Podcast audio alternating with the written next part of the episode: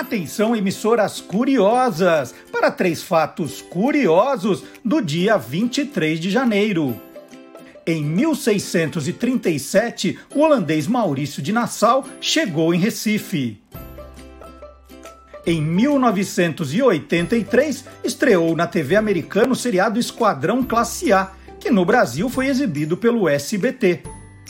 Em 1990, Robert Morris, de 24 anos, se tornou a primeira pessoa a ser condenada judicialmente por espalhar vírus de computador por e-mail.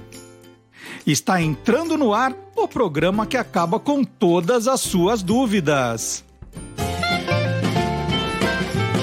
Olá, curiosos! Bom dia, curioso! Bom dia, curiosa! Hoje é 23 de janeiro de 2021.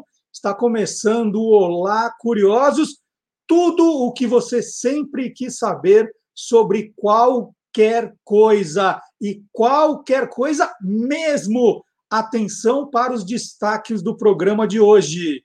A história curiosa dos palavrões. Olha, o programa de hoje promete. Vacina obrigatória causa maior confusão. E o que significa a sigla ACME, hein? Contando uma canção com Odair José. Os 30 anos da revista Ação Games. E os quadrinhos politicamente incorretos. Tudo isso e muito mais no Olá Curiosos de hoje, que começa com música. Né? Você está sentindo uma palpitação no coração quando o programa começa, né? It's a Heartache. É uma canção escrita por Ronnie Scott e Steve Wolf em 1977. A versão que fez mais sucesso foi interpretada pela cantora galesa Bonnie Tyler, que é a mesma do Total Eclipse of the Heart. Coração é com ela mesmo, né? Então, it's a heartache, né? É, é, é uma dor no coração. Vamos ouvir com a nossa banda na abertura do programa Beck e os Tiozão.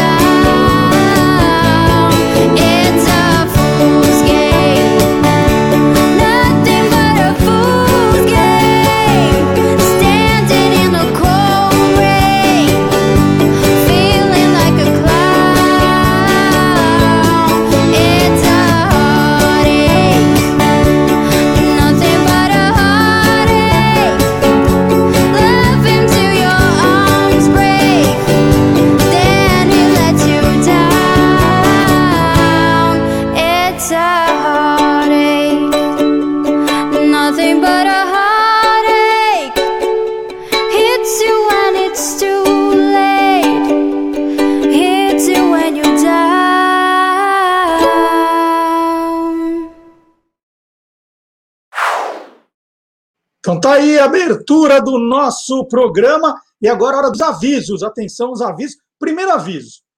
Você já deixou seu like aqui?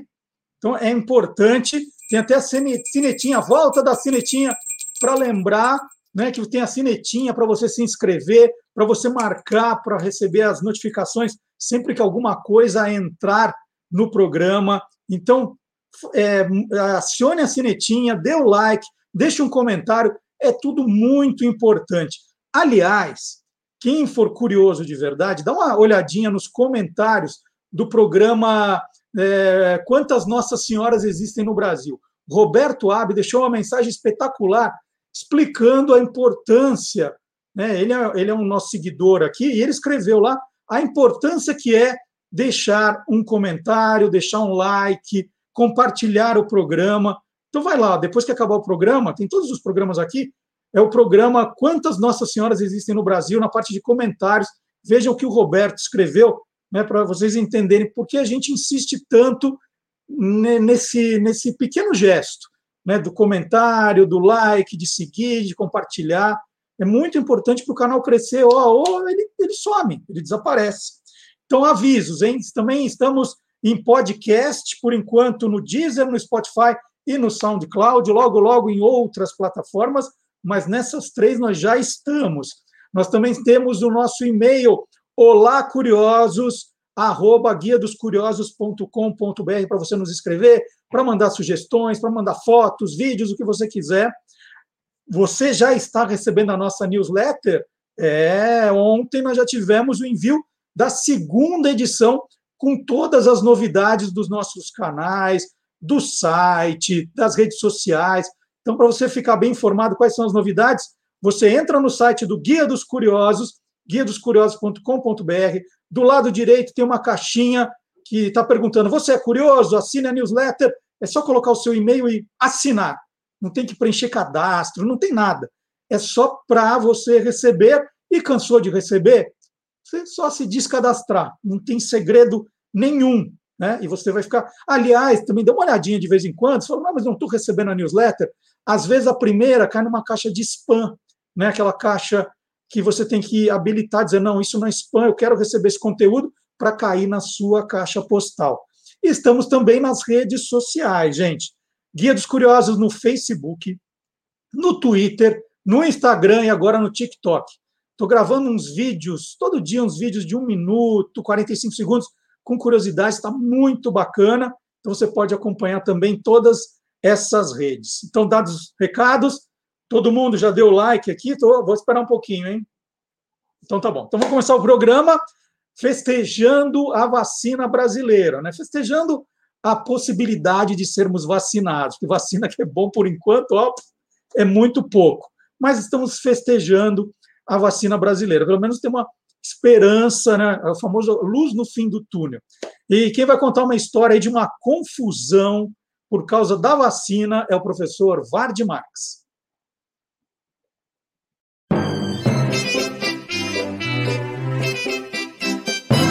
Aí tem história. Olá, curiosos. É, parece que essa questão da vacina acabou chegando onde ninguém queria que chegasse na violência. É triste, mas aí tem história. Houve conflitos nas ruas, uh, populares, estudantes, os adversários políticos que já queriam derrubar o presidente deitaram e rolaram e tocaram fogo mesmo na, na revolta das pessoas. Uh, as Forças Armadas foram chamadas para controlar os distúrbios e, inclusive, no Rio de Janeiro, a escola de cadetes da Praia Vermelha, os, os estudantes jovens militares se revoltaram e foram para as ruas e foram reprimidos pelo próprio exército. E, e, a batalha só não foi pior porque os combatentes dos dois lados fugiram. Ah, não, você está estranhando? Não, isso não foi agora, não. Isso foi a revolta da vacina em 1904. O presidente que queriam depor foi o que tornou a, a vacina obrigatória, Rodrigues Alves. E os combates foram feios. Chegamos a ter 30 mortos, né? mais de 900 pessoas presas. Isso entre, entre 5 de novembro e 13 de, de novembro de 1904. É, então, teve de tudo a, a revolta se concentrou na cidade do Rio de Janeiro, que era a capital do país. E olha só que coisa curiosa. Venceram, os revoltosos venceram. Hum? Uh, o governo desistiu da obrigatoriedade da vacina. Mas olha só, quatro anos depois, em 1908, é, essa vacina era a vacina contra a varíola. Em 1908, o Rio de Janeiro foi premiado com a pior epidemia de varíola que já tinha aparecido. E aí o povo foi pedir ao governo para vacinar todo mundo. É, dizem que quando a água bate na, responsabilidade, as pessoas acabam aceitando a vacina. Tomara que não seja preciso tudo isso e que não seja preciso que mais pessoas sofram. Já temos vacina.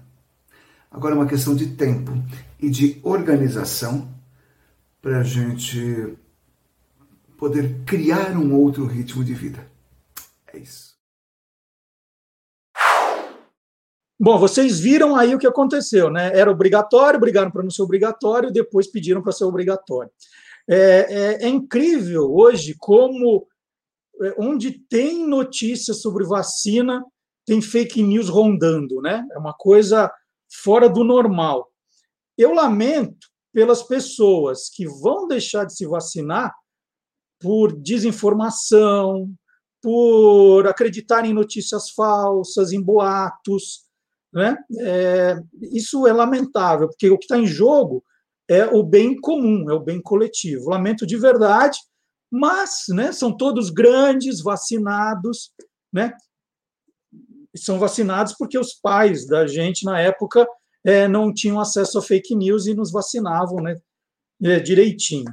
Bom, mas é hora de chamar Gilmar Lopes, o nosso craque em desvendar fake news, que tem trabalhado como nunca nessa cruzada aí para acabarmos é, com o coronavírus. Vamos lá, Gilmar Lopes.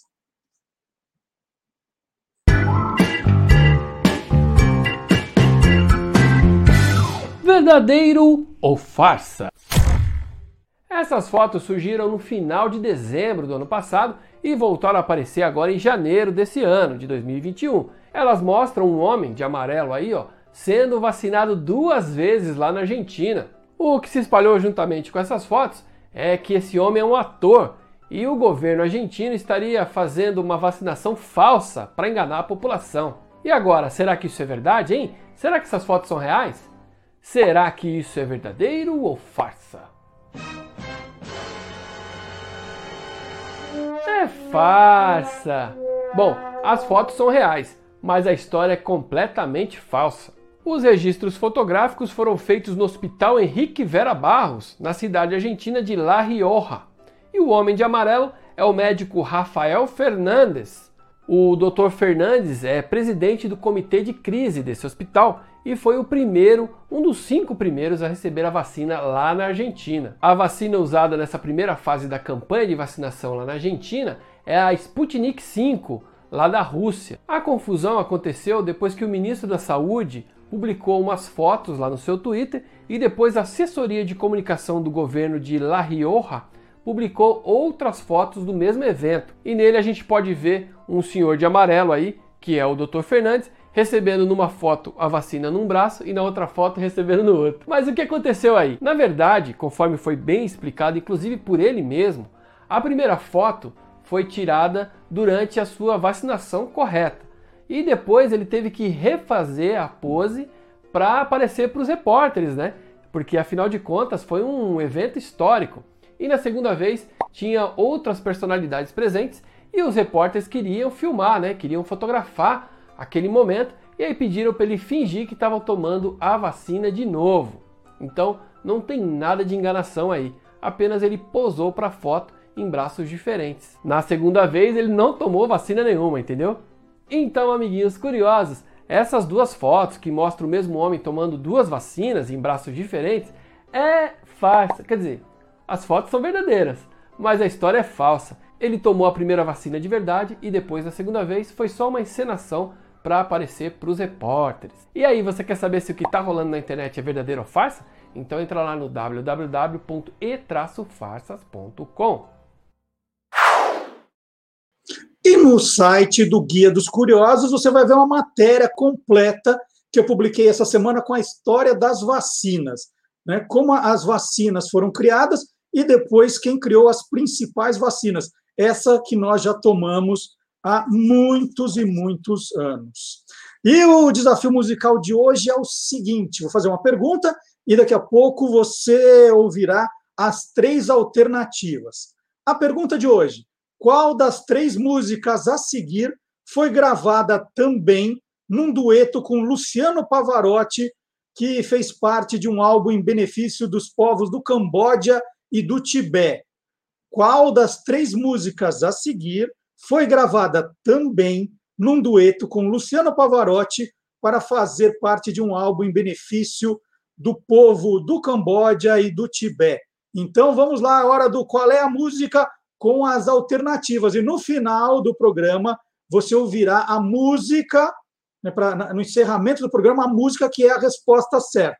As outras duas você poderá ouvir, ver no canal do YouTube do Guia dos Curiosos. Vamos lá!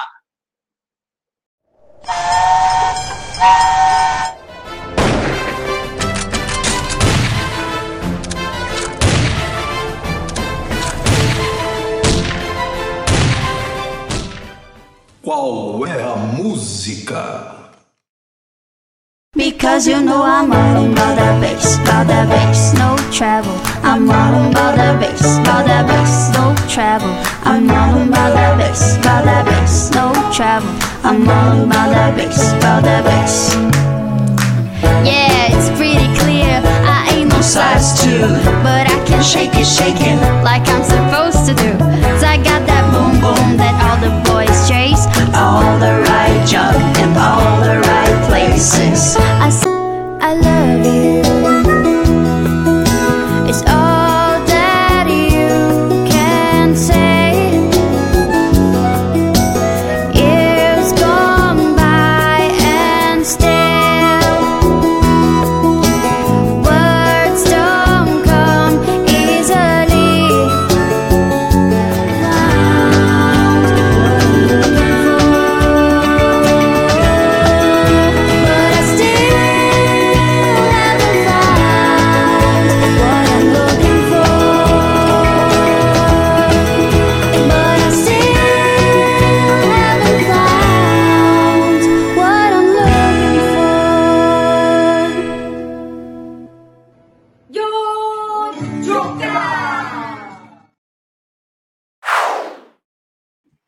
Muito loucos, né? Vamos lá, as três alternativas para a pergunta: qual dessas músicas foi gravada num dueto com Luciano Pavarotti para fazer parte de um álbum em benefício dos povos do Camboja e do Tibete? Número um, All About That Bass é uma música da americana Megan Trainor em parceria com o produtor Kevin Kaddish. Ela foi lançada em 30 de junho de 2014. Inicialmente, a canção seria oferecida a outra intérprete, mas a Megan resolveu gravá-la. Número 2, Baby Can I Hold You? É uma canção da americana Trace Chapman, lançada em 1 de outubro de 1988. E a música número 3, Still Haven't Found What I'm Looking For, da banda irlandesa U2, banda formada em 1976. A música está no álbum The Joshua Tree, lançada em 1 de maio de 1987. Então, dê o seu palpite aqui ao lado, no chat, nos comentários. Se você está no Facebook, também coloque aí uh, o seu palpite. E no final do programa, eu vou dar a resposta. Vamos tocar música, que é a resposta, e as outras músicas você procura depois, na segunda-feira, no canal do YouTube do Guia dos Curiosos. E agora, nossa primeira entrevista, mas antes, um recado. Aviso: a entrevista a seguir contém palavrões. E hoje, aqui no Olá Curiosos, nós vamos falar palavrões. Ou melhor, nós vamos falar de palavrões. Inspirado na série A História do Palavrão, que a Netflix começou a exibir, apresentado pelo Nicolas Cage. São seis episódios, cá entre nós, um pouco chatinhos. Nós resolvemos conversar sobre palavrões, origens, com o nosso querido colaborador e amigo, professor Dionísio da Silva. E eu sou fã do professor Dionísio, olha, desde os tempos desse livro aqui, dessa edição, de onde vêm as palavras da editora Mandarim. Editora Mandarim nem existe mais, e olha, não existe mais há muito tempo. E eu sou fã do professor Dionísio desde essa época, que era Mandarim, se não me engano, era da Siciliano. E daquela época até os dias de hoje, ó, da editora Almedina, Dionísio da Silva, mil e uma palavras de direito mais recente. Bom dia, professor Dionísio, tudo bom? Bom dia, Marcelo, querido amigo de memoráveis jornadas. É sempre uma alegria e o apreço é mútuo. Eu também sou seu leitor. Você foi minha fonte, muitos verbetes, vale dizer, não é? E quero saudar os ouvintes, os espectadores da do Olá Curiosos, claro, e a companhia também, porque é sempre uma companhia muito boa, eu aprendo muito com vocês. Bom, vamos, vamos falar um pouquinho de palavrão, então, que foi o que nós combinamos. Tá? Pode falar palavrão à vontade hoje aqui na entrevista também, porque é tudo didático. Qual foi o primeiro palavrão da história, professor Dionísio? Tem o primeiro, assim? Olha, algumas coisas não podem ser rastreadas e seria muito difícil você, pelo menos até hoje é impossível, é, dizer qual foi o, o primeiro palavrão da história. O que nós podemos dizer, Marcelo, que o palavrão tem muito a ver. Bom, o palavrão é crime para começar, né? Contravenção penal, pelo menos. É, é, deve ter sido uma blasfêmia, ou como a Bel, como os belgas dizem, por exemplo, que eu acho pesada, Gottsverdam, quer dizer Deus que se foda, é, que é uma das mais pesadas que eu conheço, uma, uma blasfêmia é, contra os seres superiores, é, ou de fundo sexual, porque a sexualidade é, é quando desviada, é, enseja muitos palavrões, ou então contra o mandante, não é? Porque o poder também é, sugere que você, para se revoltar, diga palavrão contra quem está exercendo mal o poder, ou a seu juízo está exercendo mal, não é? Mas como é que a palavra ganha o status de palavrão? Porque alguém decidiu um dia que era um palavrão, senão era mais uma palavra, não era? Sim, o português, ele em geral usa o aumentativo também no sentido é, positivo, né? Você diz o Mineirão, o Castelão, né? Para dizer os grandes estádios. Interessante que você não diz o igrejão, aquele capelão, capelão já é outra coisa, né? É, no terreno do, do, do sagrado, é, o palavrão ele, ele, ele surge então nesses, nesses terrenos aí, como eu dizia, da blasfêmia, não é? é contra deuses mas ele, é, é, é, eu acho que é muito curioso você olhar uma constante nas diversas línguas, que a palavra mal pronunciada, não só mal pronunciada por cacofonia, mas no contexto inadequado, fora de hora, como é, hoje é o dia de a gente cometer várias barbaridades aqui, né? Como é a questão do arroto e do peido, quer dizer, são atividades necessárias, como palavrão, me parece que é necessário, os, os psicólogos, inclusive, às vezes recomendam que você diga, não é, na, na hora do peso. Mas, por exemplo, o, o espanhol diz palabrota, o italiano diz palocha ou palacha, não é? é o francês mais delicado diz mauvais langage. Mas acontece que, por exemplo, o alemão também diz silerte, o grego vai dizer kakiglossia, quer dizer a palavra realmente mal falada. Mas, por exemplo, quando você diz eu quero que você se foda, que é um, um palavrão que tem muito a ver com o que nós dissemos antes, está no terreno da sexualidade. Caso fosse entendido literalmente, não no contexto, a pessoa ia dizer muito obrigado, que todos se fodam lá na sua casa, sua mãe, sua tia, você, porque expressaria uma coisa boa, um ato amoroso, mas é o contexto, a intenção é, que, que ofende, não é? Então o palavrão se torna insulto por causa disso, não é?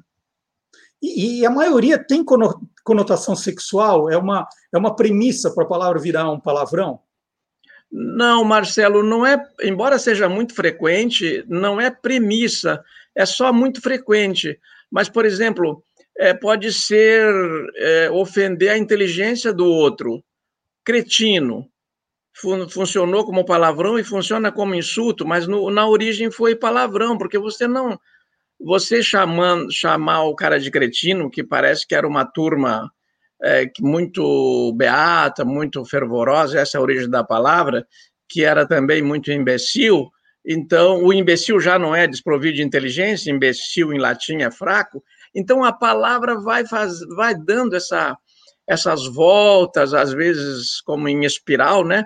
E vai ganhando esses significados. Outro é também compará-lo a animais. O, existe uma hipótese que eu acho que é de muito difícil comprovação, que o fuck, em inglês, é, e fucker seja de um indivíduo realmente chamado John Fucker, que no século XII ou XIII é, se caracterizava por, por ser muito grosseiro, e este fuck e fucker ficou, é, se tornou palavrão. Agora, aquele que diz que é sigla, FAC, under authorization, não sei o quê, aquilo ali é invenção. Tem muita lenda na etimologia, não é? É, nesse, nesse, nessa série da Netflix, né, o primeiro é justamente a palavra fuck. E tem essa, essa brincadeira que é, antes, se as pessoas quisessem fazer é, na Inglaterra, se quisessem exercer qualquer ato sexual, elas deveriam pedir autorização para o rei. Então, o, o fuck era é, fornication é, under consentment of the king, uma coisa assim, né? Que é, mas é mentirosa, é, é, é lendária. É uma história maluca. Isso. É, mas, Marcelo, deixa, deixa acrescentar o seguinte sobre essas séries. Em geral, as séries, minisséries, elas fazem o que mais ou menos o que ocorre hoje na televisão brasileira.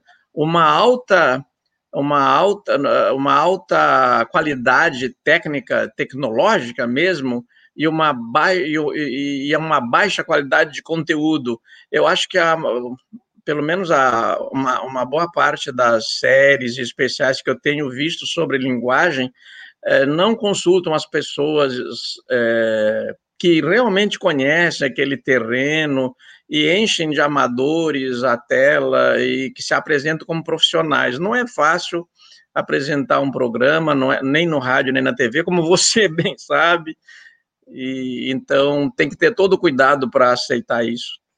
Aí, aí eu vou fazer só uma justiça, que essa série, é, embora ela seja muito repetitiva, é, é, ela, ela é muito bem construída. Então, eles levam três especialistas em, em etimologia inglesa para explicar, para dar a parte é, verdadeira da história, né? E colocam alguns humoristas para brincar com as palavras, né? Para deixar os, os palavrões mais suaves, né? Nesse ponto, eles, eles colocam lá uns professores Dionísio, sim, ali para deixar a coisa é, né, mais séria.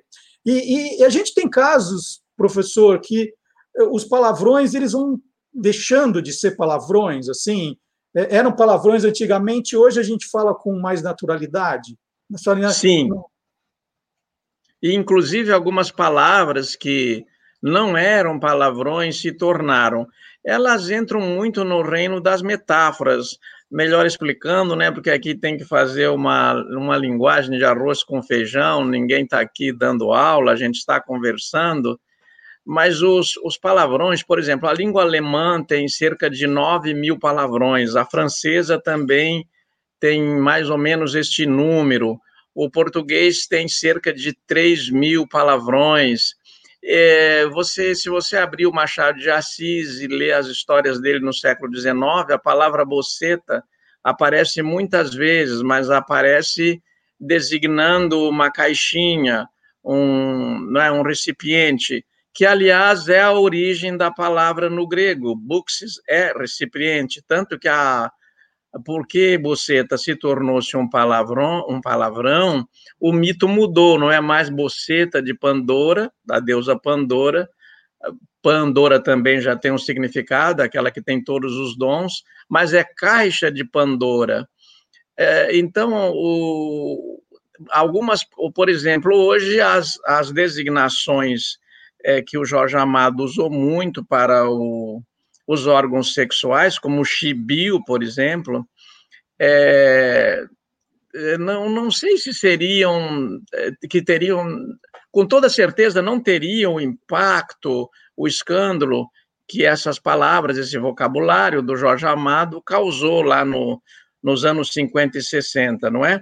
Então vão mudando, mas o caso de Boceta é realmente impressionante, não é? porque volta à origem grega, mas se torna palavrão. Né? Mas, mas e o contrário, né? É que era palavrão e deixou de ser. Tem também esse tipo de, de caso. Daí você, como, como no português a, a língua realmente cobre um vasto território, né? Se você colocar o Brasil é, assim, em cima da Europa, dá quantos, quantas nações, né, quantas línguas. A gente teria que pesquisar isso por região, assim como no caso das línguas, teria que pesquisar por língua. Por exemplo, você vai pesquisar na, na Biblioteca do Congresso Americano, lá tem obras em 470 das cerca de 6 mil línguas que existem hoje no mundo, quer dizer, em 470 línguas, o que, que é palavrão, o que, que não é. Eu não saberia te dizer, estou pesquisando isso, de vez em quando pesquiso, quando, quando vem esse tema, mas é, eu, não, eu não tenho uma resposta para isso. Eu sei, por exemplo, né, vou lembrar aqui para os nossos telespectadores, pentelho é um palavrão, não tem nada a ver com blasfêmia, não tem nada a ver com sexo, é, porque não faz referência, provavelmente, ao pelo público. Se faz, faz por via indireta. Parece que veio do espanhol uh, penterro, é, provavelmente lá do México, daí se espalha pela América Latina, é, mas não é também aquele bichinho, alguém que incomoda, daí as pessoas fazem hipóteses, né? As hipóteses são curiosíssimas, eu adoro etimologia popular. É, é falsa, mas é muito divertida. Que o pentelho atrapalha, porque está ali, tanto que as mulheres hoje fazem depilação completa, mas são, eh, não tem nada a ver, não, não né? A humanidade viveu peluda durante é, milhares de anos e não atrapalhou em nada, não é? Tanto, tanto que nós somos 7 bilhões, né? Ah, e, e, você disse que são 3 mil palavrões em língua portuguesa, e o engraçado é que quando a gente vai em jogo de futebol, a gente ouve sempre os mesmos quatro, né? Tem tanta variedade, mas são sempre os mesmos quatro. Agora, tem alguns palavrões, professor Dionísio, que, que assim, em algumas situações, eles mudaram um pouco de categoria, né? O puta virou pronome, né? O Sim. porra é uma interjeição, né? Acontece isso também de eu não sei se ele enfraquece o palavrão ou depende do jeito que a gente fala. Como é que funciona esses casos? Olha, o caso mais comum para essa para essa mudança é a ambiguidade que, que pode ser lexical, quer dizer, a ambiguidade pode estar no léxico. A porra realmente era uma, uma arma romana, um pedaço de pau, que deu também porrete, não é porra, porrete, que o soldado romano usava para dispersar a aglomeração, não ia usar a espada, não é? Porque ia ferir. É, daí ele passa a designar é, o sêmen. Mas por quê? Porque o órgão sexual que designou é, designou o pênis, mas também o mastro do navio, o popular, o popular, o popular caralho, de onde a ofensa vai para a casa do caralho, não é ir para a casa do pênis, não é? É para aquele lugar de castigo lá no alto do mastro do navio, que o marinheiro não tinha água, não tinha comida, passava sede, fome, etc. E, então, porra virou palavrão por causa disso, dessa vinculação. Essa é a ambiguidade no léxico, no vocabulário às vezes a ambiguidade é estrutural, está dito no, no contexto, da, da, da, da, na estrutura da frase. Eu estava pensando hoje, é, você diz, olha, eu quero carne fresca, eu quero peixe fresco, mas fresco já foi, já designou o, o homossexual, o, então fresco é sinônimo de viado. É, o palavrão, em geral, ofende a mulher. Isso é uma, é uma frequência é frequente é, no, no, no, português, não é? Você diz filho da puta, está ofendendo a mãe, claro. Agora, como você lembrou muito bem, uma puta casa, não é, uma, não é um bordel, é uma casa boa, você pode até imaginar o valor que ela pode ter, uma puta casa. Fulano comprou uma puta casa, não foi uma choupana. Então, eles vão mudando de significado.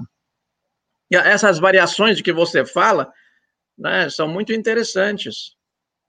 É, outro dia, na Folha de São Paulo, a Marili Jorge, que é colunista, ela disse que fez uma, um artigo, tinha escrito um artigo é, um, um, daqueles que contra Bolsonaro e, e Trupe, e aí foi ofendida nas redes sociais, né, como puta, né, o tempo todo. E ela escreveu um artigo chamado Puta não é palavrão. Embora o puta seja muito usado para ofender as mulheres. Por que, que essa prostituta, né, ela, ela vira palavrão? Por que, que isso virou uma, uma coisa tão forte, professor?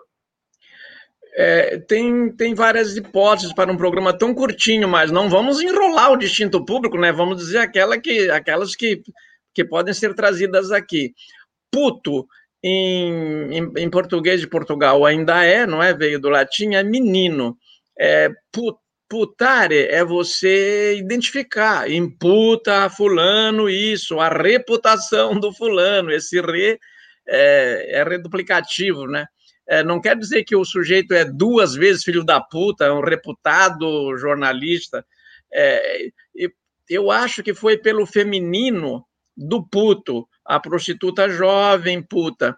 É, há, uma outra hipótese que a, o local, a cloaca no final da, da rua romana, das, das primeiras cidades, era chamada de puta e na, na linguagem que vituperava, que repreendia, que denunciava a prostituição, a, a prostituta era, era, era a puta, né? Era concebida como mal necessário, como aquele esgoto para tirar este esta sujeira lá, porque a concepção de sexo era sujo, né? Muito legal, olha, nós vamos terminar a nossa entrevista, muito bacana. Esse assunto dá muito pano para manga, né? Mas vamos, vamos parar por aqui, que tá bom, né? Para não, não assustar todo mundo. Gente, quem, quem, quem saiu, volta agora, né? É, mas antes, professor, qual que é a novidade? Vai ter livro novo aí? Eu sei que você aproveitou as férias para dar uma arrumada num livro novo. Qual é, hein? Bom, é, eu, eu estou com a minha obra toda agora publicada no Brasil e em Portugal pelo mesmo grupo editorial. Eu sempre desejei, desejei isso, né? De chegar aos países lusófonos, não um livro ou outro, mas todos os livros, e na, na África Portuguesa, que é o grupo Almedina. Eu já lancei quatro livros no ano passado, durante a pandemia lancei quatro, relancei quatro livros, né? E agora eu começo 2021 é, relançando a 18ª edição de De Onde Vêm as Palavras, que é o que você mostrou aí, a primeira edição, no Langínco 1993. Olha assim, essa minha é de 97. Essa é de 97. Não, mas é. eu acho que é de 97. Você, tá, você tem razão. Eu comecei a fazer a coluna na Caras em 1993 e a Lígia Siciliano e o Pedro Paulo de Sena Madureira resolveram fazer um livro com aqueles verbetes. E eu não queria fazer, eu devo isso à Lígia, a nossa querida Lígia Siciliano, que disse: Não, Dionísio, você não tem tempo, está dando muita aula, mas eu faço. Daí eu fiquei com vergonha. Eu vou reunir todas as. Eu coleciono a Caras por causa de você. Eu vou recortar as colunas da Caras, vou mandar digitar e está feito o livro. Daí eu fiquei com vergonha e, e fiz o livro. E para, minhas, para meu espanto, para minha surpresa, esse livro pegou e está aí a 18ª edição. Sempre revista e ampliada, quer dizer, quem vai comprar a 18ª edição e já tem as outras, seu caso, viu, Marcelo? Você vai ganhar de presente. Não, mas, ó, mas eu, eu tenho, não vai duplicar eu, nada. Eu tenho uma edição mais nova, mas eu tenho uma mania de guardar livros que foram importantes na minha vida. Então, por exemplo, eu tenho a edição nova, né, do, do no meu tempo era o caso dos Dez Negrinhos, agora não sobrou nenhum. Eu tenho uma edição nova, né? mas eu tenho a que eu li há 50 anos atrás. Eu tenho algum. Éramos seis, eu tenho uma edição nova, mas eu tenho a que eu li quando eu tinha 17 anos. Alguns livros, é, é, eles foram tão importantes para mim que eu guardo aquele que eu li. Então, esse seu é um caso. Tá, tá, eu tenho a edição mais nova, mas eu não me desfaço dessa de jeito nenhum. Eu tenho, eu tenho isso, é, é um hábito meu. Então, eu Sim. quis mostrar a mais antiga para mostrar do tempo em que eu sou leitor seu, né? Por Muito obrigado. Marcelo, você sabe que a, a, a, conversa com você nunca pode ser curtinha, né? Porque você tem assuntos para dedéu, não é? O que, o, o que, eu, que eu lembro, eu estou atrás de dois, de três livros que nunca acho, né? Um é o Almanac do Jeca Tatu, que o Biotônico Fontoura dava de, que, dava de presente, né? O Laboratório Fontoura dava de presente. Não tenho. É, já tive, não tenho. Caí na besteira de emprestar para uma editora e nunca mais eh, foi devolvido e não acho mais e só tinha aquele exemplar. O outro é uma Bíblia traduzida por João Ferreira de Almeida, que não seja edição, revista e atualizada, porque o pastor João Ferreira de Almeida não era padre, era pastor, e dizem revista pelo padre. Acontece que padre, na língua portuguesa, no século XVII, XVIII, XIX, pode ser pastor. Depois é que pastor fica sendo só pastor e padre padre, né? Então não tenho a Bíblia traduzida, a primeira tradução do João Ferreira de Almeida. E o outro livro que eu, que eu estou atrás, eu não vou dizer porque eu estou quase achando. É, então aumentou o preço. Primeiro. Não fala porque aumenta o preço. Não, eu vou dizer, Marcelo, eu vou dizer em homenagem a uma candidata a presidente da República. Eu estava no campus com ela, não é? E disse: Olha, eu fui alfabet... eu fui catequizado assim, é... tinha um catecismo ilustrado, eu era um menino de sete anos, estava apavorado. Se você escutasse o que não devia, caso do palavrão, entrava uma cobra pelo, pelo ouvido, era o demônio em forma de serpente. Se visse o que não devia, espiar, por exemplo, a prima no banho, entrava pelo olho eu ainda era, depois fui coroinha e tal, seminarista, essas repressões aumentaram. Se cheirasse o que não devia, vinha lá o, as serpentes pelo nariz. E a, e a Marina, ela, a Marina Silva falou, Dionísio, eu fui catequizada neste catecismo, você acha um para mim? Falei, estou procurando para mim, até hoje não achei. Olha, então quem tiver notícias, por favor, escreva para nós aqui. O professor Dionísio já passou a lista. Vamos ver quem ajuda. Às vezes aparece, viu, professor? Eu já dei sorte um monte de coisa. Não é tudo, mas de vez em quando dá certo. E eu Caiu na muito... rede é peixe. queria muito agradecer a sua entrevista contando a história do palavrão. E quando eu comecei a fazer o programa no YouTube, o pessoal falou que para fazer sucesso no YouTube é só sair falando palavrão. Eu não tinha falado nenhum mas o, o de hoje a gente vai ter uma noção se essa teoria é verdadeira ou não, tá bom? Ô Marcelo, para terminar, eu termino mais ou menos como terminei com o Boixá, nosso saudoso Boixá, lá no, quando a gente tratou de palavrão lá na, no programa de rádio que nós fazíamos na Band News. Ainda faço, mas não com ele, né? Boixá, quero que você se foda. E ele também disse para mim, ele disse primeiro, mas jamais que você vá para casa do caralho, viu, Marcelo? Eu quero que você fique aí onde você sempre está, que é um lugar muito bom para todos nós. Muito obrigado, um abraço para vocês. E muito obrigado por fazer parte do nosso time toda semana. É, para mim é um privilégio, uma honra. É, e agora a gente falou tanto dessa história da, do palavrão da Netflix, do Nicolas Cage, que a gente separou um pedacinho só para o pessoal entender do que se trata, que a gente vai ver agora. Obrigado, professor. Obrigado, Marcelo.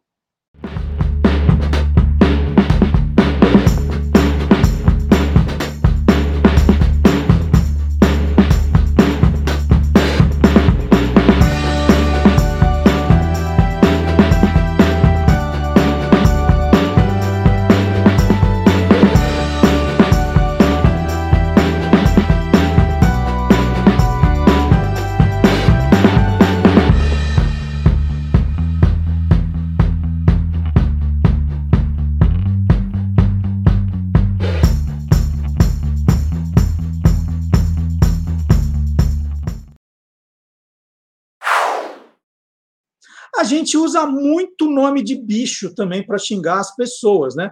O professor Dionísio até falou sobre isso. E pobres bichos. Nós já convidamos até a bióloga Raquel Azari para dizer que é uma mentira isso, que o burro é burro, a anta é anta, né? não, não tem nada disso. E você já xingou alguém de lagartixa? Seu lagartixa, né? E fala com ênfase, para parecer palavrão mesmo pobres lagartixas também. Chegou a vez do biólogo Guilherme Domenichelli, criador do canal Animal TV.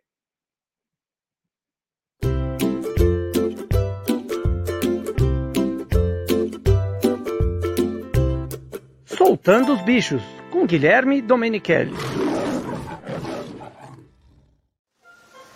Lagartixas são animais pequenininhos e cheios de curiosidades. Inclusive, algumas espécies são bastante comuns nas casas das pessoas. No passado, acreditava-se que a lagartixa tinha pequenas ventosas nos dedinhos. E por isso que ela conseguia andar nas paredes e até mesmo nos tetos.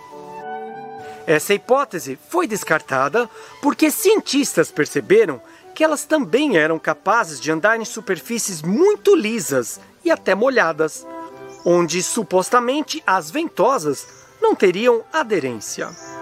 No final do século XX, uma equipe de cientistas americanos provou que a aderência da lagartixa à parede era mesmo resultado de forças intermoleculares.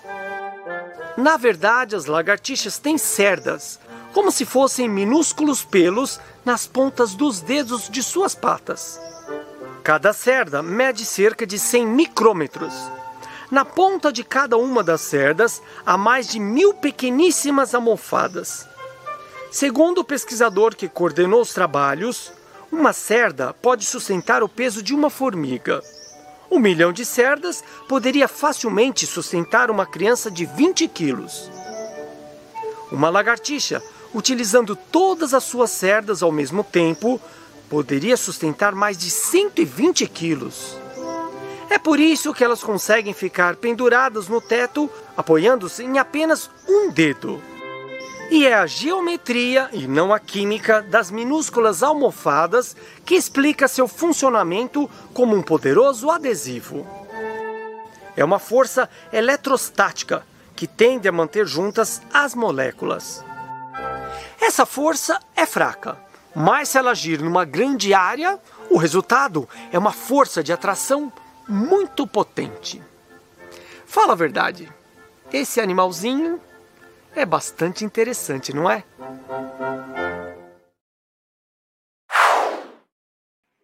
Guilherme é um cara corajoso, hein? Mexendo ali na lagartixa. Eu. Hum. E quem gosta de bichos, ó, oh, Carlos Filho, você de Teresina que não perde o nosso programa, você adora as efemérides animais, nós preparamos também no site do Guia dos Curiosos um calendário maravilhoso, o calendário de datas do mundo animal. Quando é o dia do gato, dia do cachorro, dia do elefante, dia do hipopótamo, dia da foca, dia de proteção das baleias. É um calendário incrível que deu um trabalho, gente. Olha, eu achei que fosse fácil, tal, mas olha, para montar, diria aí que foram quase cinco horas de trabalho, mas olha, tá lindo, tá lindo, é, com as, as datas aí para você comemorar é, é, o seu bichinho de estimação, os bichos que você gosta. É muito, tá muito, muito legal. Recomendo para vocês é, consultarem e compartilharem também, viu? Compartilhem as páginas que vocês mais gostam do Guia dos Curiosos. Fala, olha o que eu achei. É um jeito de divulgar o trabalho também. Agradeço bastante. Aliás, como estamos de, de, de likes, hein? Tá meio, estão meio devagar ainda, hein? Cadê o sininho para acordar vocês? Vamos lá, likes, comentários, compartilhamentos. Vamos fazer o canal crescer, gente. Vamos lá. É... Agora, o politicamente incorreto deu as caras em muitas, muitas histórias em quadrinhos. O especialista Marcelo Alencar resgatou algumas delas. Marcelo Alencar apresenta. QG das HQs. Olá, curiosos! Algum tempo atrás, antes de surgir o conceito do politicamente correto, os autores de quadrinhos não se preocupavam com certas questões e posturas que hoje em dia causam indignação junto à opinião pública.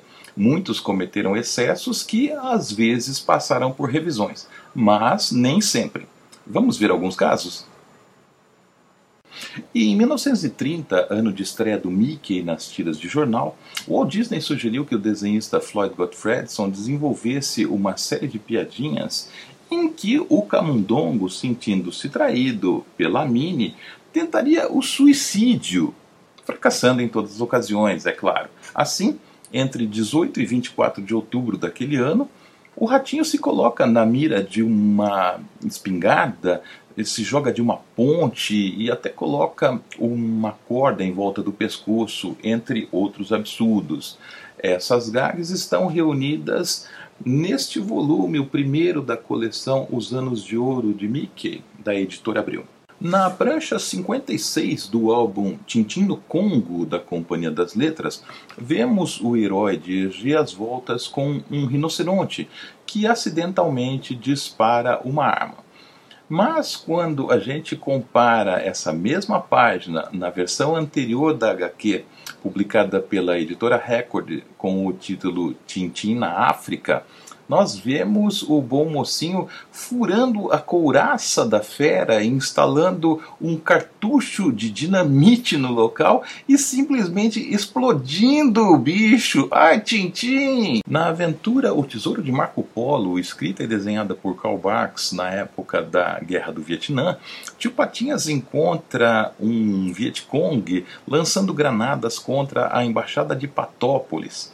Avisado de que estava atrasado para a cesta, o cochilo da tarde, o soldado comenta: Não se pode confiar nesses relógios fabricados no Paraíso dos Trabalhadores, numa menção nada sutil e pouco lisonjeira à antiga União Soviética.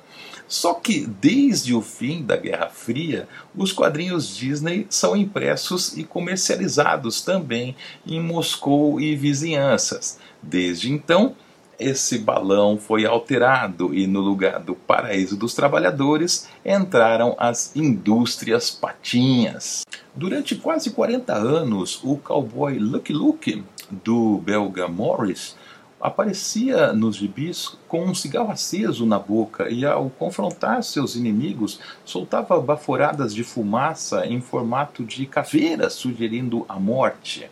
Alertado de que aquilo poderia ser uma má influência para os jovens leitores, o autor fez o vaqueiro trocar o tabaco por um inocente fiapo de palha. Pela mudança de atitude, Morris foi condecorado em 1988 pela Organização Mundial de Saúde. E é isso, a história e suas histórias continuam sendo escritas e reescritas ao gosto do freguês. E hoje no Olá Curiosos eu vou falar sobre videogames antigos também. E eu começo mostrando o melhor presente de Natal que eu ganhei agora no final do ano passado. A coleção completa, gente, é completa mesmo, das revistas Jogo Velho, que são produzidas pelo Eide Tasaka, que é o meu entrevistado de hoje. Olha, tem desde a número 1, um, gente. Eu tenho todas agora. Eu tinha algumas que o Eide já tinha me dado, mas agora eu tenho a coleção completa. E mais, e mais, como se isso não bastasse, eu recebi também a edição especial que eu escrevi aqui a história da Ação Games. Aqui, ó, o nascimento da Ação Games. Eide, bom dia, tudo bem com você? Eu estou meio elétrico aqui com esse presente. Tudo bom? Bom dia, Marcelo. Cara, é uma honra estar conversando com você. Você que influenciou tanto o meu trabalho. Então, um prazer estar aqui conversando contigo. Então, conta um pouquinho. Esse projeto, ele nasceu em 2016, ainda não era revista, né? Como é que, que, nasceu? Quando você teve a ideia, falou, ah, vou falar de videogame antigo, que só falam desses novos. Como é que foi? Cara, é primeiro que eu sempre fui muito apaixonado por revista de videogame. Desde muito pequenininho, desde acompanhando a Ação Games, né, que foi você que participou da criação. Meu pai trazia muita revista para casa e a situação financeira da gente não era muito boa para ter todos os jogos que eu queria. Então, as revistas eram importantes para isso. Eu não podia comprar todos os jogos, mas podia ler todos aqueles que eu, que eu queria. Então era uma forma de conhecer mais coisas. É, eu já tinha participado de outros projetos ligados a videogame antes, mas eu falei um dia, quer saber? vou fazer um blog, vou fazer alguma coisinha. Todo mundo tem blog na internet, por que, que eu não posso ter um? Vou fazer alguma coisa, mas vou postar um textinho por semana, vai. Vai ser tranquilo, eu não vou pegar pesado. É só quando me der na telha. E, obviamente, quando você gosta muito daquilo que você faz, não é assim que funciona, né? Você começa de pouquinho. Eu vou virar à noite hoje, mas só para fazer um texto um pouquinho melhor, para ficar mais caprichado, né? A audiência merece. E quando você vai ver, você está no meio daquele turbilhão, tendo um monte de ideias, querendo criar um monte de coisas. Eu sempre fui apaixonado por revista, mas no começo, produzir uma revista hoje em dia, principalmente, é muito difícil, né? Quando você tá, tem a concorrência da internet, do imediatismo, de, tudo tem uma velocidade muito diferente, você se pergunta: para que, que eu vou fazer uma revista? Para quem? E até você identificar que existe uma galera que ainda consome esse tipo de coisa, demorou um tempo, né? Então eu comecei fazendo revista digital em 2016, junto com o blog, né? E a galera falou, cara, isso devia ser impresso. Eu falei, mas não tem dinheiro para fazer isso. Não adianta eu fazer uma revista, ninguém comprar e eu ficar com caixas e mais caixas empilhadas aqui na minha casa. E até que em 2018 rolou uma certa segurança da gente perceber, cara, tem uma galera que tem interesse nisso de verdade. E aí a gente começou a produzir revistas impressas mesmo. E, e saíam a cada três meses, né? Tô vendo aqui mais ou menos a cada três meses. Isso, três meses. Mas a gente quer melhorar isso, mas por enquanto é trimestral. É, e aí, aí como que começou? Era assinatura? Era gente que comprava antes para garantir o dinheiro da impressão? Como é que foi? Cara, isso é engraçado. A gente anunciou a primeira edição e falou assim: vamos fazer uma tiragem. Se der errado, ninguém vai ficar falido por isso. A gente pega essa revista e distribui, sei lá, dá para todo mundo na rua. Uma uhum. só não, não vai fazer mal a ninguém, né? E a gente fez um evento de lançamento e chamamos uns amigos próximos, assim. Era uma casa pequena até, a gente imaginou que ia ter 30 pessoas no máximo, e quando a gente foi ver, tinha cento e tantas pessoas, e o lugar ficou super apertado, e as pessoas ficaram assim espremidinhas. O que, que a gente faz? Eu falei, cara, foi muito além do que eu esperava. Então a gente abriu um sitezinho e falou, vamos tentar fazer uma segunda edição, vamos ver como funciona. A gente conseguiu criar um, um projeto de crowdfunding, né? E tem os apoiadores do Jogo Velho, que mantém a gente, que ajuda o nosso projeto a seguir em frente. E a gente foi conseguindo construir uma base de cliente com o passar do tempo. Hoje a gente quer expandir, quer fazer outras publicações, de repente fazer livros e coisas assim. É, e hoje você tem também o canal no YouTube, né? É, revista Jogo Velho, tem página no Facebook, tem Instagram, virou, virou um negócio hoje, Eide. O Facebook, na verdade, foi até um dos grandes impulsionadores do nosso trabalho, né? Porque só o site por si só é muito difícil de você conseguir divulgar. Uhum. Então, em 2016, a gente começou a fazer muito meme, trazer muita curiosidade, muita informação sobre jogos, muita coisa que o pessoal que joga não sabe que tem um backstage por trás, toda uma história de construção de cada jogo. Cada videogame tem uma série de curiosidades e de coisas bacanas para contar. E a gente começou a trazer um pouquinho disso pro Facebook. Uhum. E foi aí que a gente começou a conseguir uma audiência bacana e começar a divulgar, pessoal. A gente não tem só esse Facebook aqui, tem o site, tem uma revista, tem podcast, tem vídeo e por aí vai. E aí é que a coisa começou a funcionar mesmo, começou a engrenar. Sabe que eu fiquei muito feliz quando você me pediu para escrever o texto aqui, né, contando a história do nascimento da Ação Games, que, que é uma história curiosa, né? Eu estava contando que eu fui num jantar e aí o dono do o anfitrião estava lá jogando videogame, uma coisa que eu nunca tinha visto. E aí eu comecei a jogar com ele. E aí comprei o, o videogame, comecei a me interessar por, por videogame, né? Eu conto toda a historinha, o ano 1990. É, o, meu amigo era o Nando Buco, casado com a Carla Pernambuco, dona de um dos maiores restaurantes, dos melhores restaurantes de São Paulo, Carlota. E aí eu vou contando aqui como que aquele jantar deu origem à, à Ação Games. E você fez aqui uma coisa muito legal, é a reprodução da capa da Ação Games quando ela começa a virar uma revista é, periódica, né? Quando ela vira uma revista mensal pela editora Azul. Essa é a capa. Agora eu vou te mostrar, e você já deve ter visto, a primeira ação games, que era uma edição especial, ainda nos tempos da editora Abril. Você tem essa aqui, Eide? Eu tenho, não está comigo. Eu vou pegar ah. e eu quero que você autografe um dia. Que essa é, é, é, é a primeirona mesmo. Nós fazíamos na, na editora Abril uma revista chamada a, é, a Semana em Ação, e aí eu fiz esse especial. Foram dois especiais até que é, ela fosse para a Editora Azul, e aí com a Regina Janetti, que eu conto foi minha amiga de faculdade, e aí fez um trabalho maravilhoso, aí a revista foi para valer. Porque eu, eu, digo que eu não entendia nada de videogame, né?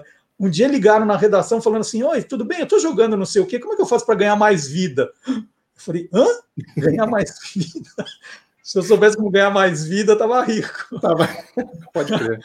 E aí foi muito, muito, muito bacana o que, vo que vocês fizeram. Né? Essa, essa tua ideia aqui da, da reprodução da capa foi espetacular. Você faz tudo sozinho, Ed? Como é que, que é o teu trabalho aqui? Porque a revista tá mais gordinha, ela foi crescendo, né? É, imagino também que hoje é, vocês têm uma comunidade aí de gente que quer, quer colaborar. Conta, conta como é esse trabalho para fazer a revista. Primeiro, eu queria pontuar que passou agora, né, em novembro de, de 2020, fez 30 anos dessa revista que você mostrou aí, né? É, exatamente, e... 1990.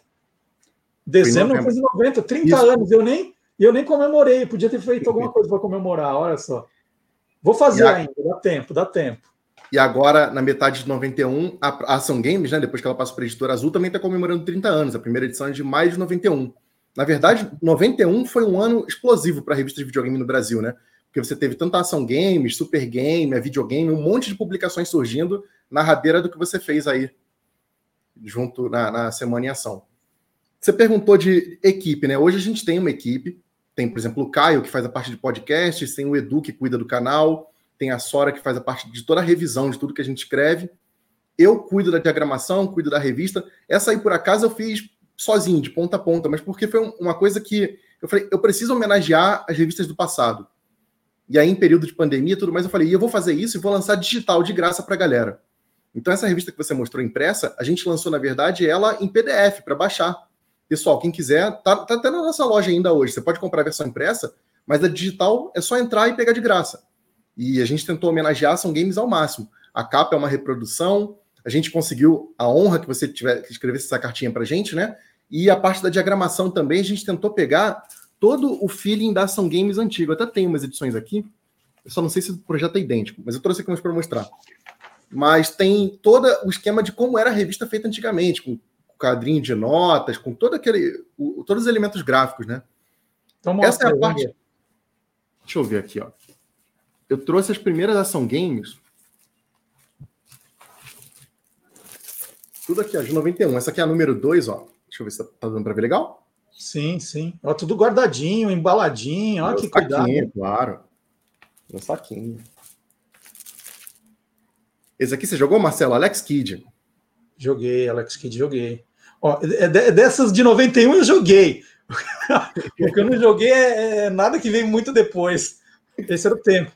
Eide me disseram, é, não sei se é verdade, que você, por exemplo, compra o FIFA 2021, aí você guarda na gaveta e você espera 30 anos para jogar, é verdade? Você não joga jogo novo, só joga jogo velho? Não, eu jogo coisa nova, mas até por conta do trabalho, o jogo velho hoje em dia já virou um trabalho, né? Eu acabo jogando muito mais coisa antiga.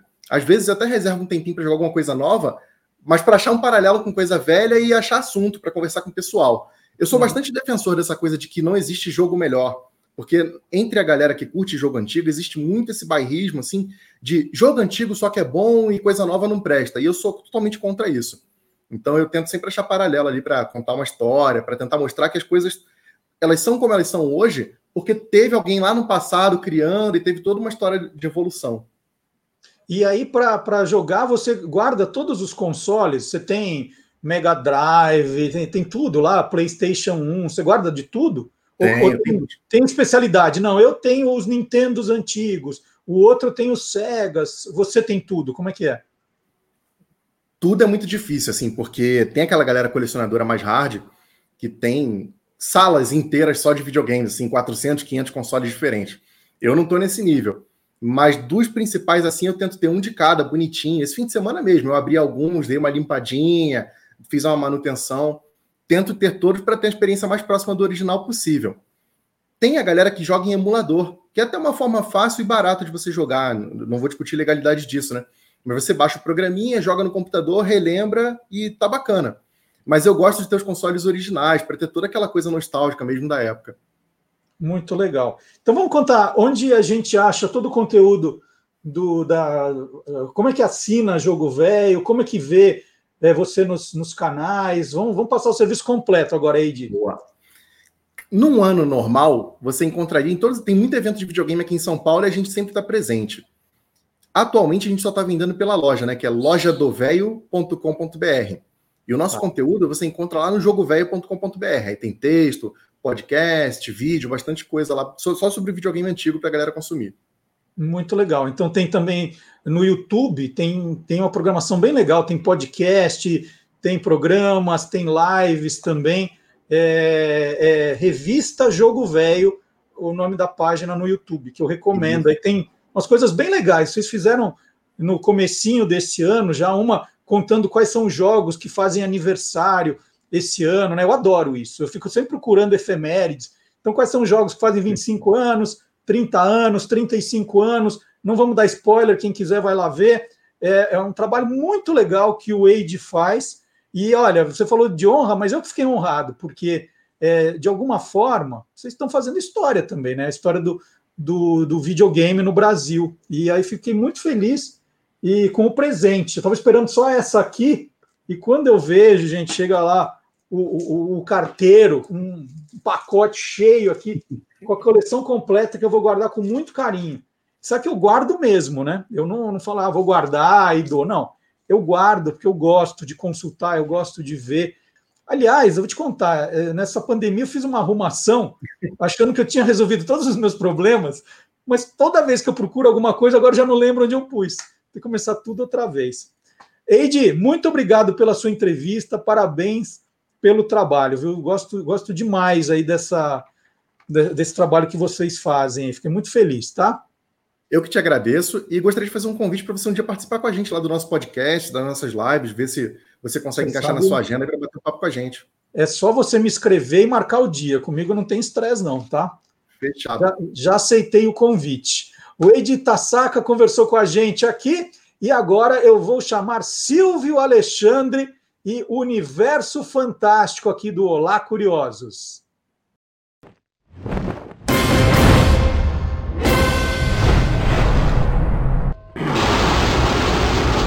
Universo Fantástico. Muitos amigos curiosos têm perguntado o que significa a sigla ACME, que sempre aparece nos desenhos animados. ACME é a abreviação para American Corporation Manufacturing Everything, algo como Corporação Americana que fabrica tudo. Bom, pelo menos é o que afirmam os estúdios Warner, que usam a marca Acme em seus desenhos para indicar a empresa que fornece 10 entre 10 mercadorias que aparecem nas histórias recorrente nos desenhos do Looney Tunes, como Papaléguas e Duck Dodgers, a Acme, na verdade, apareceu pela primeira vez na TV em 1935, no desenho Buddy's Bug Hunt, em uma caixa no início da sequência do sonho e também no papel mosca usado pelos insetos para sua declaração. Mas a Acme já havia aparecido em 1923 no filme mudo Safety Less, com Harold Lloyd. Isto porque a marca tem sua origem no mundo real, nos anos 1920, ou seja, bem antes da internet. Para encontrar as coisas, o público precisava consultar as páginas amarelas, uma lista telefônica de empresas e serviços.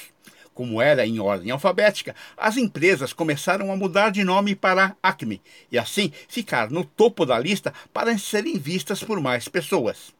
Em Los Angeles, por exemplo, os semáforos eram fabricados pela Acme Traffic, que por sinal era o único entre todos com suas lentes de vidro resistente ao intenso calor da cidade o nome ficou tão comum que foi utilizado em outros desenhos e quadrinhos da época.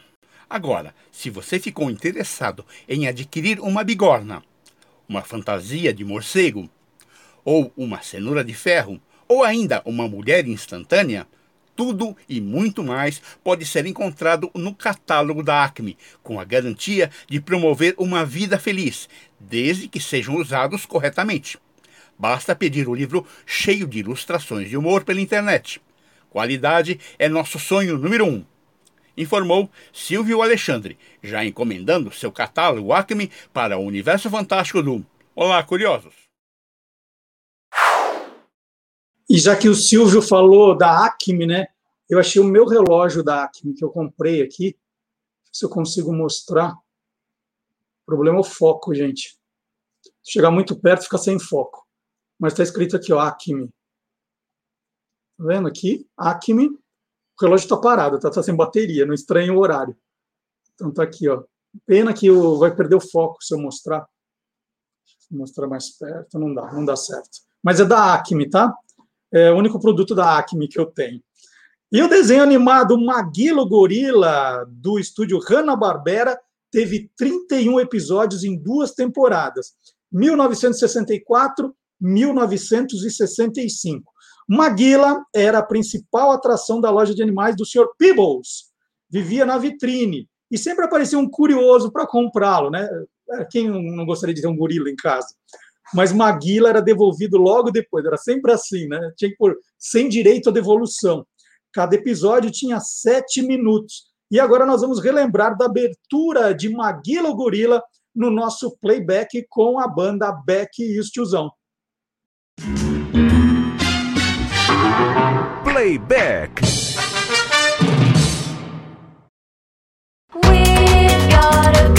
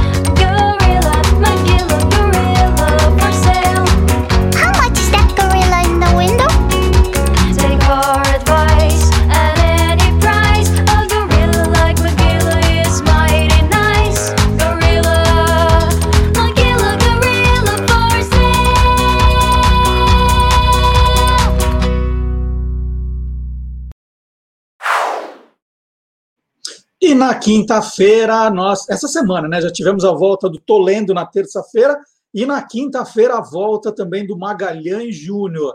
Se você perdeu, os programas estão no canal do YouTube do Guia dos Curiosos. Dá para rever, ver a hora que você quiser, né? Estão lá. Mas também não deixem de ver por causa disso. Ah, eu posso ver a qualquer hora e não vejo. Não, é para marcar e, e ir lá dar uma conferida.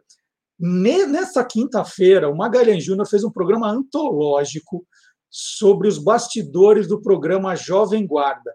Gente, que programa! Porque o Maga era fã da Jovem Guarda, do programa, né? E ele comprava ingresso para ir ao Teatro Record para ver o programa. E nós separamos um trecho agora que ele conta um, um desses episódios.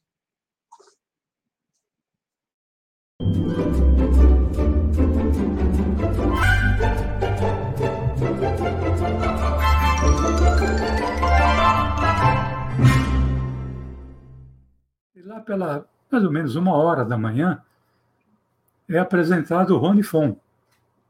Só que como o programa era encampado, vamos dizer assim, pela Jovem Guarda, a maior parte da, do público que estava ali presente eram de fãs da Jovem Guarda.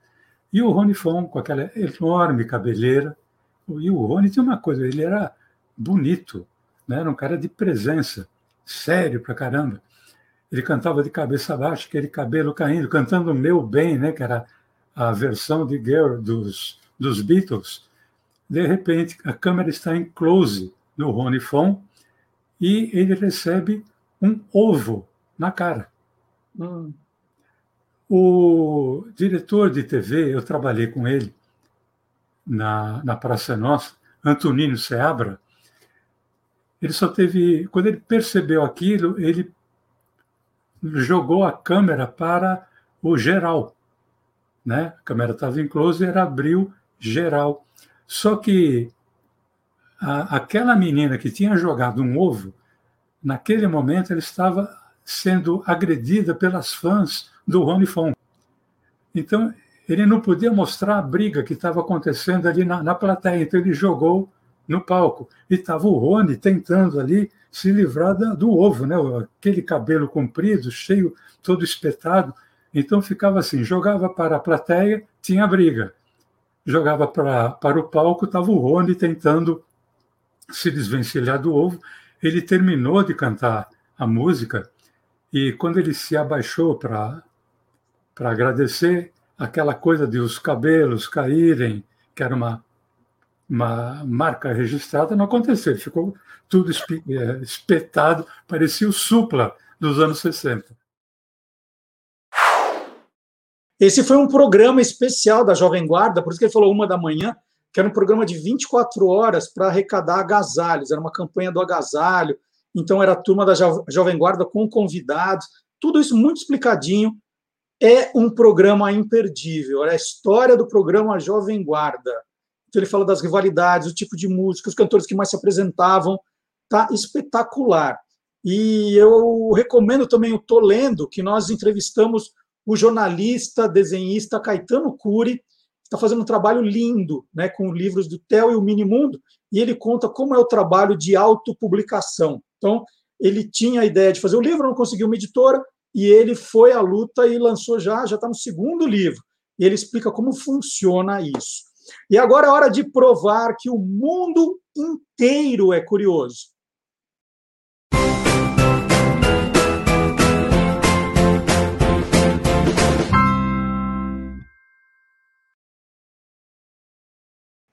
E essa vem de Moscou, hein, na Rússia.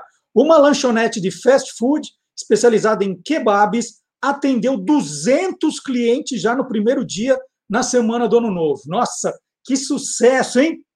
Mas não abriu a porta depois, ficou no primeiro dia.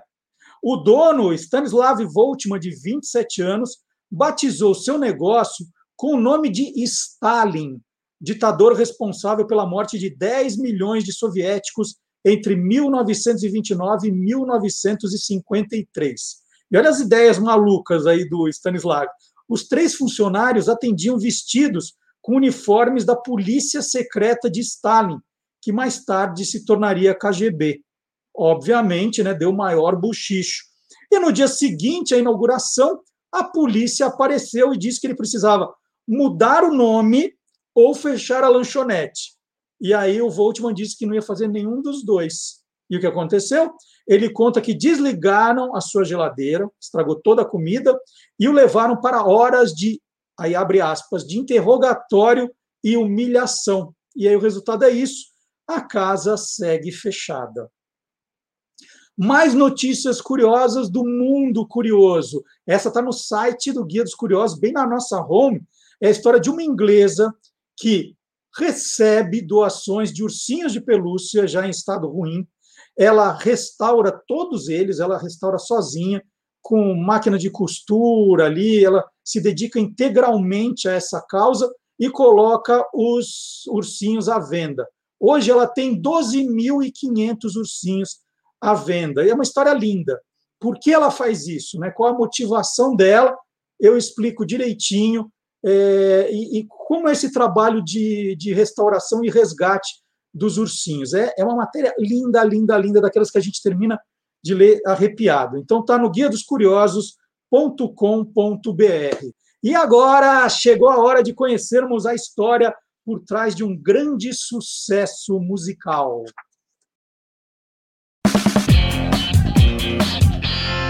Contando uma canção e hoje, aqui no Contando uma Canção, eu recebo Odair José. Que prazer enorme, Odair. Tudo bom com você? Tudo bem, Marcelo. O prazer é meu estar com você aqui. Obrigado pelo convite. Eu que agradeço a sua gentileza aí de conversar com a gente aqui no Olá Curiosos. E a música que a gente escolheu, Odair, é uma música que é capa de livro, né? Eu estou com o livro aqui do Paulo César de Araújo, Eu Não Sou Cachorro Não, e está aqui, ó, Está aqui no, nesse cantinho. O Odair está escondido aqui em cima. Mas é. tá aqui, ó, uma vida só. E aí, entre parênteses, pare de tomar a pílula. Vamos contar a história dessa música, Odair? Como ela nasceu? Você quer que eu comece por onde? Do começo, né? É, qual foi a razão de você resolver falar desse tema? Então, Marcelo, essa música é do ano de 73, né? Ela é de um disco meu de 73, só que ela sai no compacto antes. Antigamente, naquele, naquele período, você fazia sempre um compacto simples antes, que antecedia o LP, entendeu? Aquele LP de 12, você fazia um compacto simples. E a, e a música Uma Vida Só, Para de Tomar a Pílula, ela é desse compacto, que antecedeu o LP de 73, que é um disco muito vitorioso. Ele foi talvez um dos primeiros LPs do Brasil a vender um milhão de cópias porque as 12 faixas do disco, as 12 faixas tiveram execuções no rádio, foram tocadas, as pessoas conhecem as músicas. E o, a pílula nasce assim, naquele período, por exemplo, eu sou um cantor, compositor, vamos colocar assim, porque o cantor é consequência do compositor. de temas. Eu me lembro que quando eu comecei a trabalhar na CBS, na Visconde Rio Branco, no Rio de Janeiro, 69 para 70, que é a minha primeira gravadora, eu convivi lá com vários colegas, como Rocine Pinto, Renato Barros, Raul Seixas, que era Raulzito, e a gente conversava muito sobre esse negócio de que forma se coloca no mercado. Eu me coloquei falando de temas, coisas do dia a dia, uma crônica musical. Eu tinha feito anterior a isso Vou Tirar Você Desse Lugar, que é a história da prostituta, o cara que se apaixona. Fiz um disco depois com, que fez muito sucesso, chamado Assim Sou Eu, que tem várias canções com temas. Então, é um amigo meu que trabalhava na Rádio Globo do Rio, chamado Carlos Guarani, chegou para mim e disse: você tem que fazer uma música. Ele era programador da rádio, diretor da rádio. Você tem que fazer uma música falando do anticoncepcional que o anticoncepcional tinha saído, não sei exatamente em que ano foi lançado o anticoncepcional no mundo, mas no Brasil, naquele, naquele período de 70, 71, 2, 3, a coisa estava muito, muito assim, muito né, falando-se falando -se pouco nisso, escondido, que as pessoas não gostavam de falar, era um tabu. Então, como eu já era visto, pelo menos por algumas pessoas, como um compositor que tocava em assuntos indelicados, vamos dizer assim, uhum. aquelas coisas que ficam debaixo do tapete. Ele falou, faz a música da pílula, falando da pílula. Eu falei, ah, legal, cara, vou, vou, vou, pensar nisso. E, evidentemente, que não levei isso a sério, porque como é que você vai falar, falar, fazer uma música falando da pílula? Eu falei, pô, meu amigo Guarani tá, tá louco. É, mas, e toda vez que eu cruzava com ele, ele disse, já fez, já fez. Eu digo, não, porque eu só vou gravar daqui a um tempo. E ele ficava me cobrando isso. Eu, de uma forma de brincadeira, mas às vezes eu ia na rádio, quando via ele no corredor, eu entrava no banheiro. Vou lá ver o cara me cobrar a pílula de novo. Um dia, eu, eu trabalhava na, na, na, Fonogram, o meu presidente ele era o André Midani, André Midani, e, e ele, e ele num, num, num, determinado momento, ele me, me presenteou um gravadorzinho, aquele que, que naquela época era uma raridade no, no Brasil, você não achava para comprar, um gravadorzinho tamanho de um celular. Ele falou, trouxe da, que a Fonogram era um grupo da Philips, né? Ele falou, trouxe, trouxe lá da Holanda esse negócio e tal, para você é, gravar suas, suas, suas ideias e não esquecer. Aquilo era uma puta novidade. Eu falei, pô, legal, porque a gente só tinha aquele gravador grandão, né? E eu, eu, eu um dia voltando de, de um bar que a gente frequentava no Rio de Janeiro, na, na Lagoa, eu morava na Urca, eu voltando para casa, é, me veio a ideia do refrão. Pare de tomar a pílula, pare de tomar a pílula, pare de tomar a pílula, porque ela não deixa nosso filho nascer. E gravei nesse gravadorzinho espião.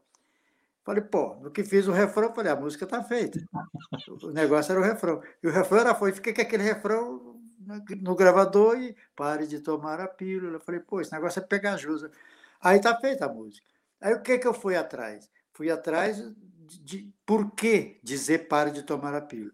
Aí eu começo naquela história do, do quem casa quer ter casa, quem tem casa quer ter filho, o, o filho na relação é, tem aquele, aquele tem aquele, aquele, aquele, aquela ideia, né, Marcelo, de que o, o filho na relação ajuda, entendeu? Porque às vezes a relação sem filho fica uma coisa que pode acabar a qualquer momento, sei lá, não que o filho vá, pre, vá aprender uma relação, mas que parece que completa a relação, né? Então, baseado nesse, nesse raciocínio do que o filho completa, é que eu começo a fazer a letra. Já nem sei há quanto tempo, nossa vida é uma vida só e nada mais. Aí vou sugerindo à mulher que a gente tem que ter um filho para chegar no refrão. Pare de tomar a pílula. Foi assim. E, e ela, se, ela se, você pensou numa vida só, né? Que você contou do comecinho, mas você já colocou os dois nomes na música, Odair? Você já, já colocou o pare de tomar a pílula no, no, entre parênteses logo de cara também? Não, na verdade, eu, eu coloquei uma vida só. Eu, não coloquei, eu nunca falei para tomar pílula. A gravadora, entendeu? Acho que pensou que negócio Pô, essa música não tem que chamar uma vida só, tem que chamar para tomar a pílula. Então, isso foi mais uma coisa deles. Eu nem me lembro se na época acho que eu me chateei com isso. Falei, pô, vocês botaram um negócio aqui para tomar a pílula, não é. Mas é porque, na verdade, eu estava errado, né? Porque a música, se você falar uma vida só por eu, cara, mas o que, que, que é? é? Porque muitas vezes o cara diz assim: você sabe quem é o Odair José? As pessoas, não, não estou lembrado. O cantor da pílula. Ah, sim. Então, quer dizer, a, a, a pílula é uma coisa muito mais lógica, né? então foi coisa da gravadora. E, e eu, eu mostrei aqui o livro do Paulo César de Araújo, que fala justamente é, da, da, da relação entre a música popular no Brasil e a ditadura militar. E, Odair, você é um cara que está no livro inteiro aqui, né? Você foi sempre muito polêmico, sempre colocou o dedo na ferida aí. E ele diz que justamente na época do lançamento da sua música, a Benfam, Sociedade Civil de Bem-Estar Familiar no Brasil, desenvolvia uma campanha de controle de natalidade entre as mulheres de famílias de baixa renda. Né? É, Tome a pílula com muito amor, dizia a campanha. E isso irritou demais o, o, os militares, né, o governo militar na época. Como é que ficou a sua vida, então, com relação a isso? Você foi, foi chamado para depor? O que, que aconteceu, então? A música estourou, né? Aí tinha essa campanha no ar, porque se achava que para acabar com a pobreza tinha que acabar com os pobres, né? E aí chamam você. Conta como, conta como foi isso, daí. Bom, eu já tinha tido, eu já, tinha, eu já era um cara marcado pela censura do Estado, a censura de música. Eu, quando fiz em 72, no primeiro trimestre, eu vou tirar você desse lugar, eu fui convocado para uma, uma conversa lá no, na, ali, na, ali perto do Teatro Municipal, ali entre o Municipal e o Arcos, ali do Rio, um departamento da, da Polícia Federal que tinha ali, através de uma carta que me chegou através da editora, para ir lá, eles queriam conversar comigo. É, foi o meu primeiro grande sucesso. A música Vou Tirar Vocês desse Lugar, ela parou o país. Foi o disco mais vendido do ano, aquela coisa assim. Ali o Odair José aconteceu para, para o país. E o cara falou para mim que, é, eu chegando lá, um lugar meio sombrio, é, me levaram até um, um, uma, uma autoridade fardada, e ela disse, e esse cara disse para mim que é, a palavra eu vou tirar você desse lugar era uma coisa meio incômoda.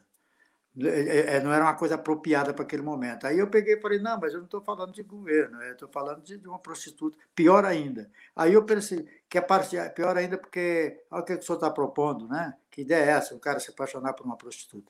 Então, essa hipocrisia, Marcelo, essa, essa coisa, essa falsa moral, a, a partir dali começou a me, a me pegar no pé. E o cara pegou e disse para mim o seguinte: a partir de agora, essa música do senhor não foi observada pela censura. A partir de agora, qualquer disco que o senhor fizer, a, a, antes de gravar, a, será, terá que ser passado aqui pela, pela, pela, pela nosso, nossa observação. E a partir dali eu passei a ter problema. Fiz discos depois, você mandava 12 músicas, não sabia quando ia ser liberado, umas eram, outras não eram, umas você tinha que mexer na letra. No caso da pílula, ela foi liberada. Eu tinha, na época, um contrato com a TV Globo, eu tinha, eu tinha, um, eu tinha um contrato com a TV Globo de, de, como cantor por, por, por, três anos. A TV Globo contratou vários cantores, foi na época que contratou o Roberto, contratou um monte de gente, eu fui, outros cantores, eu fui contratado também, eu estava muito em evidência. E aí, naquela época, é, é, é você, eu fazia um disco, por exemplo, a Pílula foi lançada, ela não foi proibida.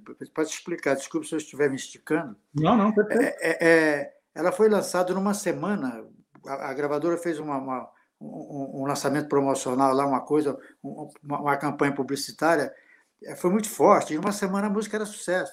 Eu também já cantava na televisão toda hora, tinha, tinha uma, uma estrutura forte por trás. A música, em dez dias, o país inteiro estava cantando. E ela foi proibida. É, aí, imediatamente, eles proibiram. Eu me lembro que eu, eu morava no Rio, eu vim participar de um programa da TV Globo aqui, que é, o estúdio era ali na, na Rua das Palmeiras, ali de frente a onde era a antiga Rádio Nacional, depois virou Globo. O estúdio da Globo era ali. Quando eu cheguei para fazer o programa, era um programa ao vivo, acho que do Silvio Santos, não sei. É, é, e, e, e eu cheguei, a produção me disse que tinha duas pessoas querendo falar comigo numa sala lá. Era um cara de terno e um cara fardado. E disseram para mim que eu não poderia, a partir daquele momento, me entregaram um documento, cantar a pílula em lugar nenhum do Brasil a música estava proibida. E aí aconteceu tudo isso. Está é, é, é proibido, está proibido, está proibido, não pode tocar. A música não, já, já, estava no disco, no LP. Eles não, não, foram, não foram lá recolher disco, mas as hum. emissoras sabiam que não podia tocar. E eu não podia cantar. E, e, e, por conta disso eu fui até Brasília, me levaram até Brasília. O jurídico me levou para falar. E tinha uma pessoa que já faleceu faz tempo, chamado Guimarães, que tinha um acesso, tinha uma, umas aberturas muito grandes. Ele falou: Eu conheço o cara que manda na, tra trabalha no governo, que manda nas pessoas, que ele vai conseguir liberar isso aí.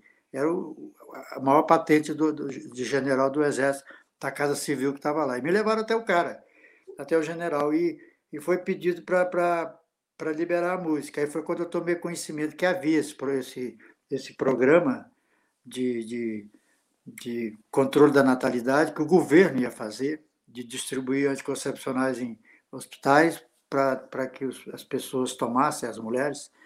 E eu peguei, eu, o cara tinha dito a mim, o, o jurídico, que eu não falasse nada, que eu mais ficasse calado ali. Mas na hora eu falei: olha, eu sou um cantor popular, eu tenho uma penetração muito grande, uma facilidade com as pessoas mais simples que vocês querem atingir com a campanha.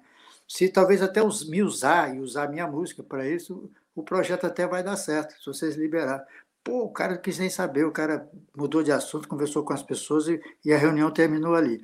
A música foi proibida, nunca foi liberada, em toda a América Latina, todo país da, que a gente gravava essas músicas em castelhano e é, espanhol, Derra de Tomar la Píldora, existia um, uma, uma, uma, parece que a, o governo militar na América Latina ele era todo interligado. Aí foi proibido em qualquer lugar. Eu, eu, para a Argentina não podia cantar, saía para a Colômbia não podia cantar, lugar nenhum.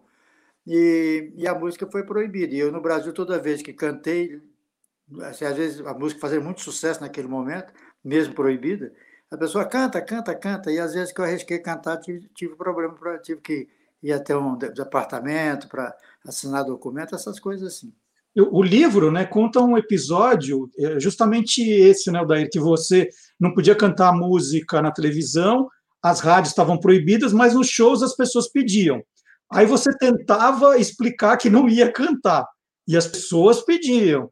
E aí, em Colatina, aconteceu de você ser obrigado a cantar pelo público. E o que aconteceu depois? Colatina no ah, Espírito ah, Santo. Isso, isso. É, tem um lance de Colatina. Aconteceu em vários lugares. Por exemplo, eu mesmo cantando com o Caetano aqui em São Paulo, em 73, na Fono 73, eu participei de um show do Caetano aqui na Fono 73. Quando o Caetano se aborrece, porque o pessoal me dá uma vaia lá e sai do palco, ele sai, enquanto ele não volta, eu, eu, eu, começo a tocar a música Para Tomar a Pílula, que não estava no, no, na, na programação, talvez que o Caetano não gostava da música. É, é, é, e, e, eu fui lá para cantar outra coisa, fui cantar Vou Tirar Você desse Lugar com ele. Mas ele saiu, eu comecei a cantar o Para Tomar a Pílula, e os caras saíram desligando os microfones, era uma loucura. Mas o, o, lá em Colatina é assim, porque eu me lembro que desse show, até acho que eu cheguei a falar isso para o Paulo, numa entrevista que eu tive com o Paulo uma vez para entrevistar, ele fez esse livro e depois eu não conheci o Paulo, recebi ele no hotel que eu estava no Rio de Janeiro, mas eu devo ter falado isso para ele, porque está no livro, eu conheço o livro. É, em Coratina, eu era jovem, né, Marcelo? Eu tinha que 73, eu devia ter 25, 26 anos, não sei. E fazendo muito sucesso, e onde você ia, o público era muito grande. E eu fui cantar num pátio de, uma escola, não sei se era uma faculdade, sei que era uma coisa gigante lá, uma coisa meia, meia que universitária. E eu estou lá cantando, cantando, tinha muito sucesso, tinha muita gente querendo ver o cara da, da hora e tal.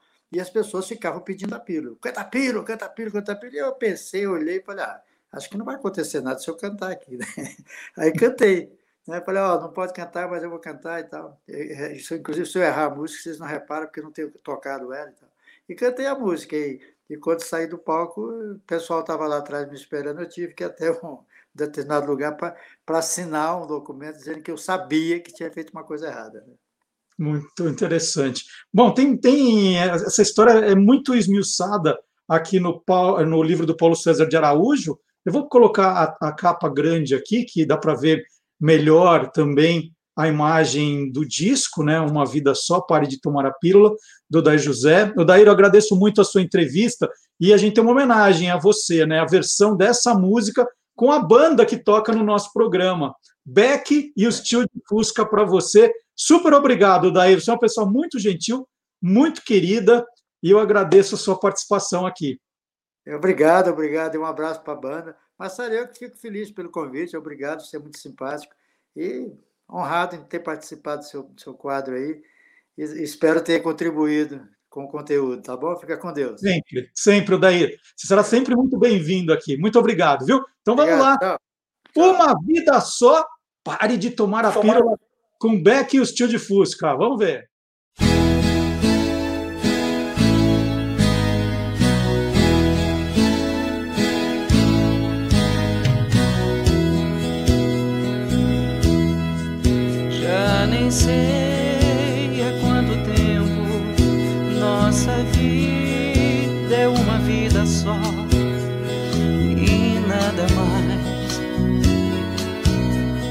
Nossos dias vão passando e você sempre deixando tudo pra depois. Todo dia a gente ama, mas você não quer deixar nascer o fruto desse amor. Não entende que é preciso ter alguém em nossa vida, seja como for. Você diz que me adora, que tudo nessa vida sou eu. Então eu quero ver você esperando um filho meu. Então eu quero ver você esperando um filho meu. Pare de tomar a pílula. Pare de tomar a pílula. Pare de tomar a pílula. Porque ela não deixa o nosso filho nascer. Pare de tomar a pílula. Pare de tomar a pílula. Pare de tomar a pílula. Porque ela não deixa o nosso filho nascer.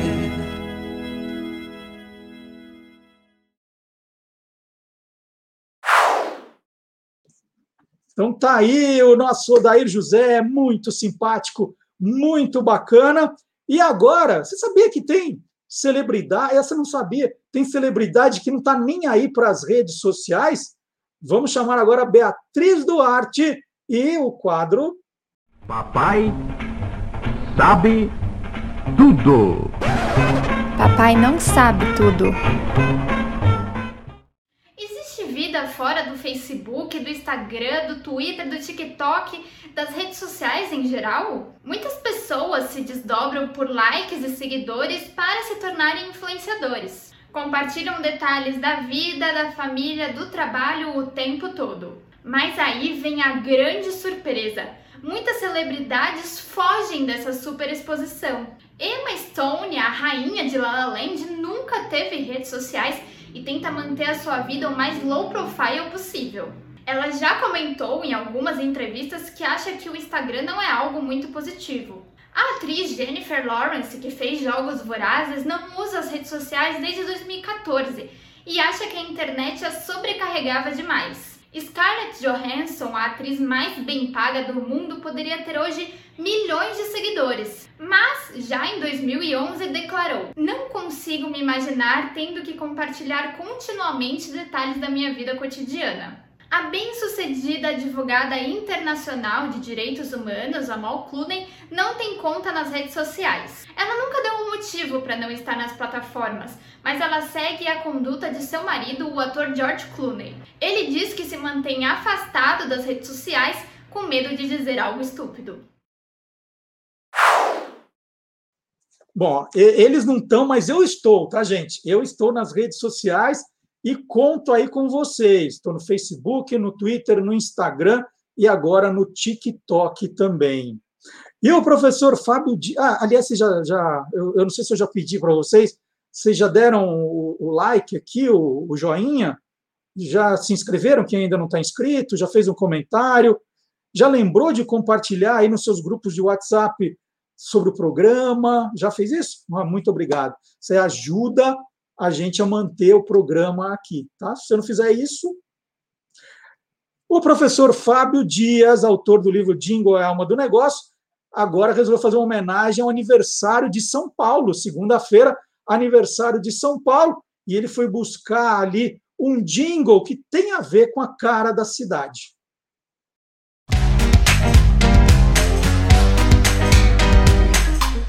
Clube do Jingle.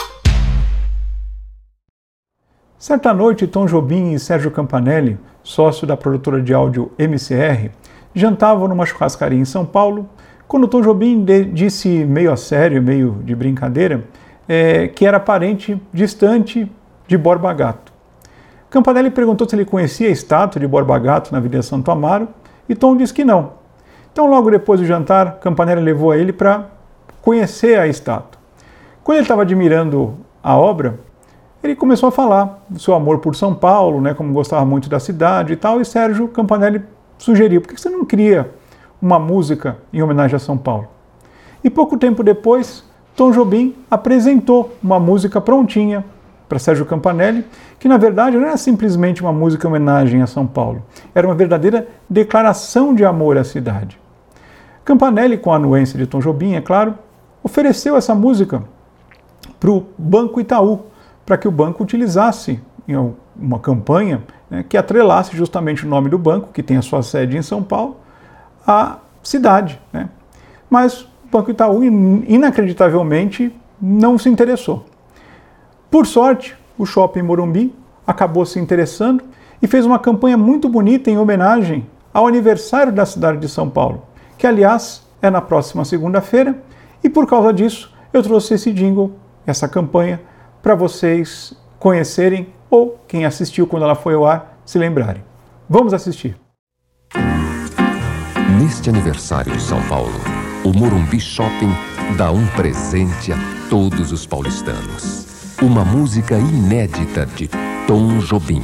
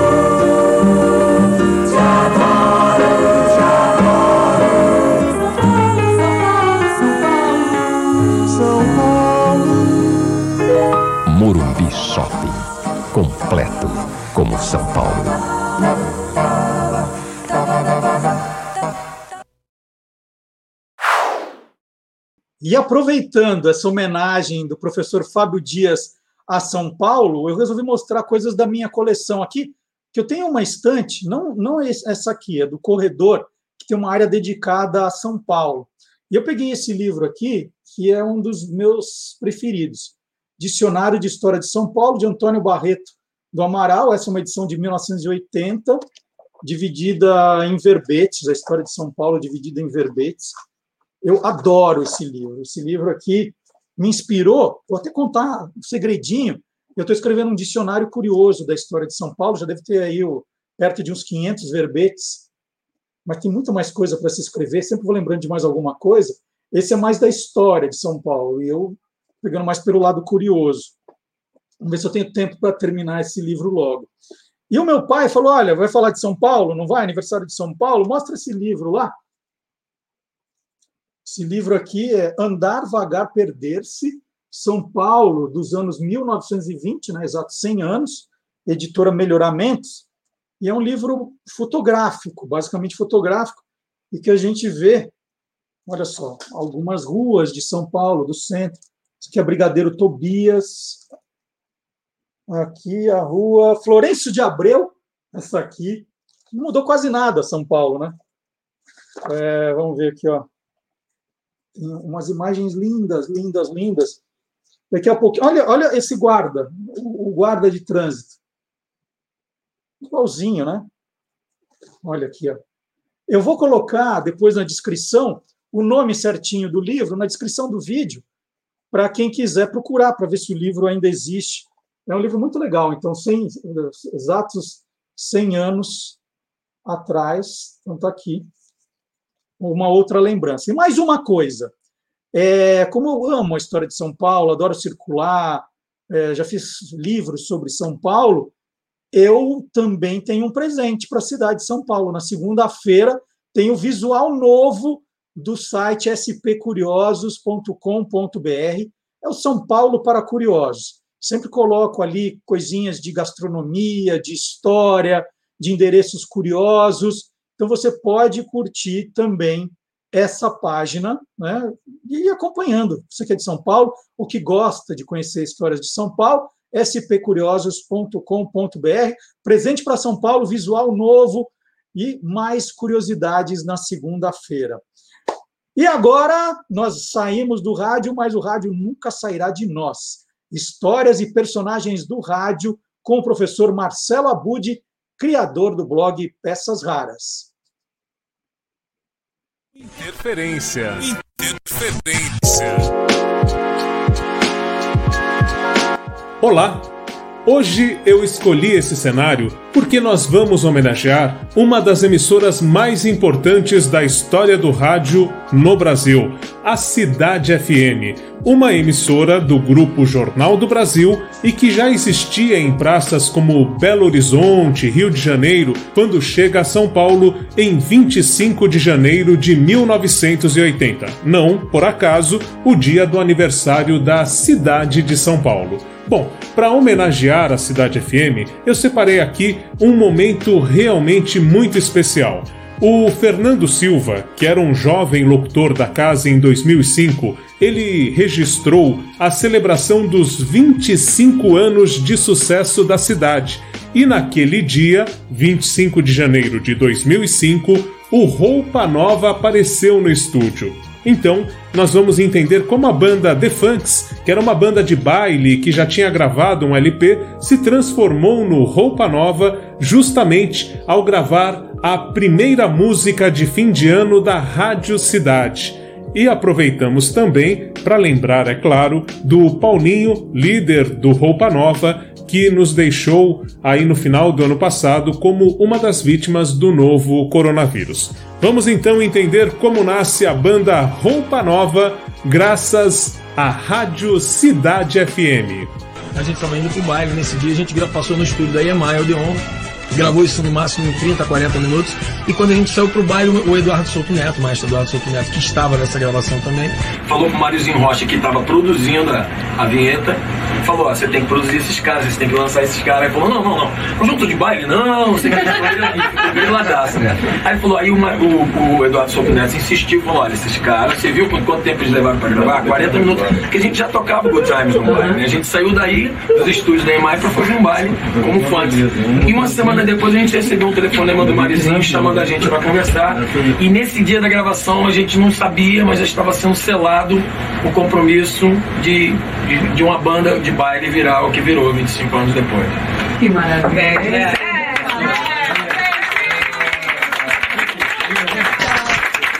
Um, dois, três. Cidade, cidade.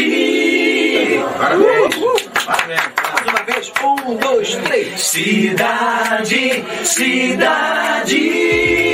No blog Peças Raras, eu vou deixar o link para você acompanhar o vídeo completo dessa cobertura feita pelo Fernando Silva dos 25 anos de sucesso da cidade. Também lá no Peças Raras, é claro, você vai conferir a música que o Roupa Nova comentou aí e que é, foi gravada como primeiro tema da Rádio Cidade FM em 1980.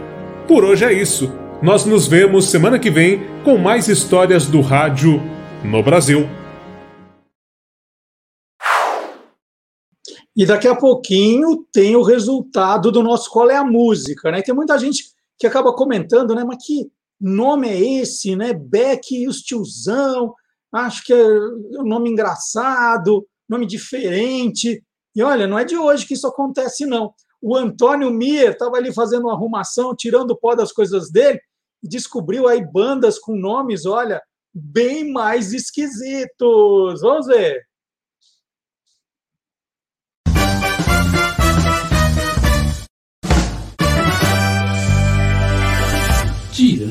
Pó. Olá, curiosos! Bandas com nomes criativos não faltam na história de nossa música. Hoje vou tirar o pó de alguns desses discos e relembrar alguns sucessos. Em 1973, a dupla Ponte Vírgula, formada pelo cantor e compositor Tucley e Marcelo Fazolo, lançou seu grande sucesso, Chacrilongo.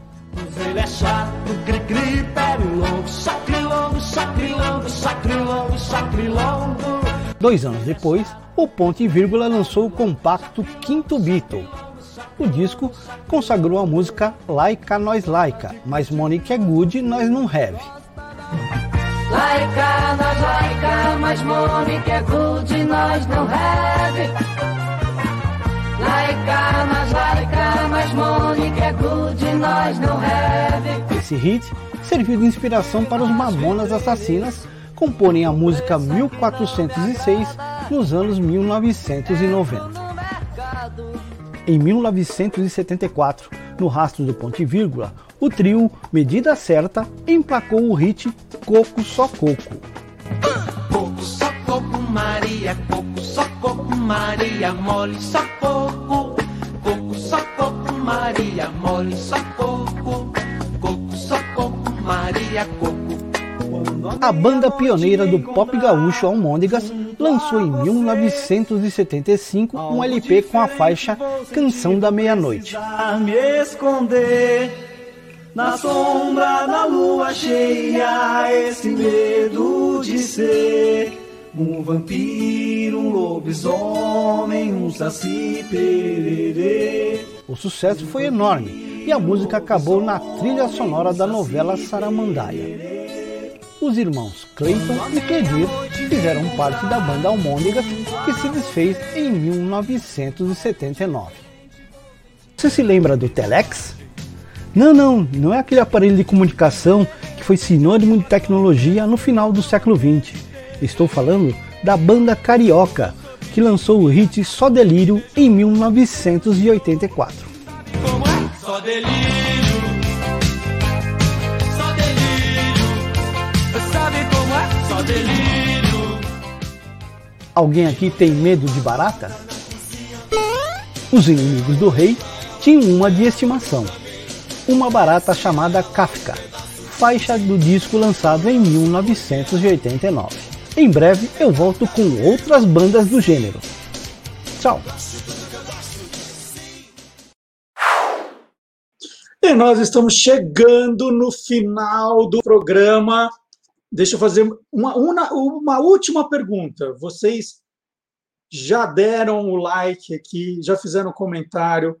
Alguém já, já contou para algum amigo hoje que o programa existe? Algum amigo que não conhece, né? Tem muita gente que acompanhava o programa na, na rádio que não ficou sabendo, porque não me acompanhava nas redes sociais, mas talvez vocês conheçam, né? Ou publicando nas suas redes sociais, essas pessoas venham para cá, porque não basta ser ouvinte, tem que participar, né? A coisa do ah, deixa ele fazendo lá o programa, eu fico aqui ouvindo, ó, não funciona assim, viu, gente? Vamos, vamos colaborar aí, colocar nos grupos. Não é só aquela campanha? A cada 10 pessoas que você conquistar, você ganha um selinho para trocar por alguma coisa que a gente não sabe o que é ainda. Vamos ver se a gente consegue fazer uma festa de aniversário legal do programa, né? Possivelmente ainda será tudo virtual, não, não, não faremos presencial, mas vamos pensar em alguma coisa bacana. 20 anos esse ano merece a comemoração. Então, like, comentários, é, acompanhar o canal, tocar sinetinha, marcar sinetinha, acompanhar os programas antigos que você perdeu, assistir os outros programas do canal, estou lendo, quem te viu, quem te vê. Então vamos lá, hein? contando com todos vocês. E no encerramento nós vamos para a resposta do nosso desafio musical. Ah, não esquece também de acompanhar as novidades nas redes sociais, hein? Facebook, ah, no Instagram, vou contar uma novidade para vocês. No Instagram, todo dia, eu acordo cedo e publico no Stories do Instagram as efemérides mais curiosas do dia. Tá muito legal. Então você acordou, né? Limpou os olhos, lavou o rosto, tal. Vai dar uma olhadinha no Stories do Instagram do dia do Guia dos Curiosos e tem lá as efemérides curiosas do dia. Todo dia a hora é a hora que eu acordo. Então você vai saber, ah, Marcelo já acordou, já está aqui publicado. Tem dia que eu perco a hora, vai um pouco mais tarde, mas está publicado, é uma novidade também. Então, Facebook, o Instagram, que tem essa novidade, TikTok, que tem uns vídeos bem legais agora também, de 40 segundos, um minuto, com curiosidades, coisas que eu não falo necessariamente aqui no programa. E o Twitter também, o Twitter tem coisa nossa. Agora eu vou terminar o programa mesmo, tá? Todo... Ah, tem a newsletter, tem a newsletter. Você que chegou agora, você já assinou a newsletter? Você vai receber um e-mail nosso toda sexta-feira com as novidades que você vai acompanhar no programa de sábado e tudo de curioso que nós fizemos nas redes sociais, as matérias novas do site, o que nós atualizamos, o que a gente está fazendo nas redes sociais. Olha, é só entrar, está no canto direito do site, tem uma caixinha escrito Você é curioso? Assine a nossa newsletter. É só colocar o e-mail e por assinar. Pronto. Você até vai pensar, não, não pode ser só isso, é muito fácil. É muito fácil. Mas você fala assim, ah, eu não aguento mais o Marcelo, está muito chato, quero parar de receber esse negócio. Está lá na newsletter, des, de, descadastrar. E aí você clica ali, pronto, pode receber também. Cansou do Marcelo, pronto, parou. É, agora eu vou terminar o programa mesmo, já falei isso. É, vamos para a resposta do nosso desafio musical. Qual das três músicas foi gravada num dueto, foi gravada também num dueto com Luciano Pavarotti para fazer parte de um álbum em benefício do povo do Camboja e do povo do Tibete? As alternativas são: número um, All About the Bass, That Bass, All About That Bass. Número dois, Baby Can I Hold You? E número três, vocês querem que eu fale o nome do cantor? A, a número um é Megan Trainor. A número dois, Baby Can I Hold You, Tracy Chapman. E a número três, com YouTube, Still Haven't Found What I'm Looking For. E a resposta é. A resposta é número dois. Número dois. Lembra aquele tempo que só saía um e a três? Agora não, toda semana é a dois. Ó. Baby Can I Hold You, que nós vamos ouvir na versão com Beck e os tiozão. E as outras duas? Nossa, eu queria tanto ouvir o Tio, queria tanto ouvir All About That Bass. Na segunda-feira, as duas estarão no canal do Guia dos Curiosos no YouTube. Tem muita coisa legal no canal, muita coisa legal. Você não precisa ir embora agora. Terminou o programa, fica por aqui. Se você está no, no YouTube. Se você está no Facebook, ó, vem para o YouTube agora também, no canal Guia dos Curiosos, tá bom? Então, até a semana que vem. Muito obrigado pela companhia. E você fez tudo aquilo que eu pedi já? Muito obrigado, gente. Vocês são demais. Até a semana que vem. Tchau.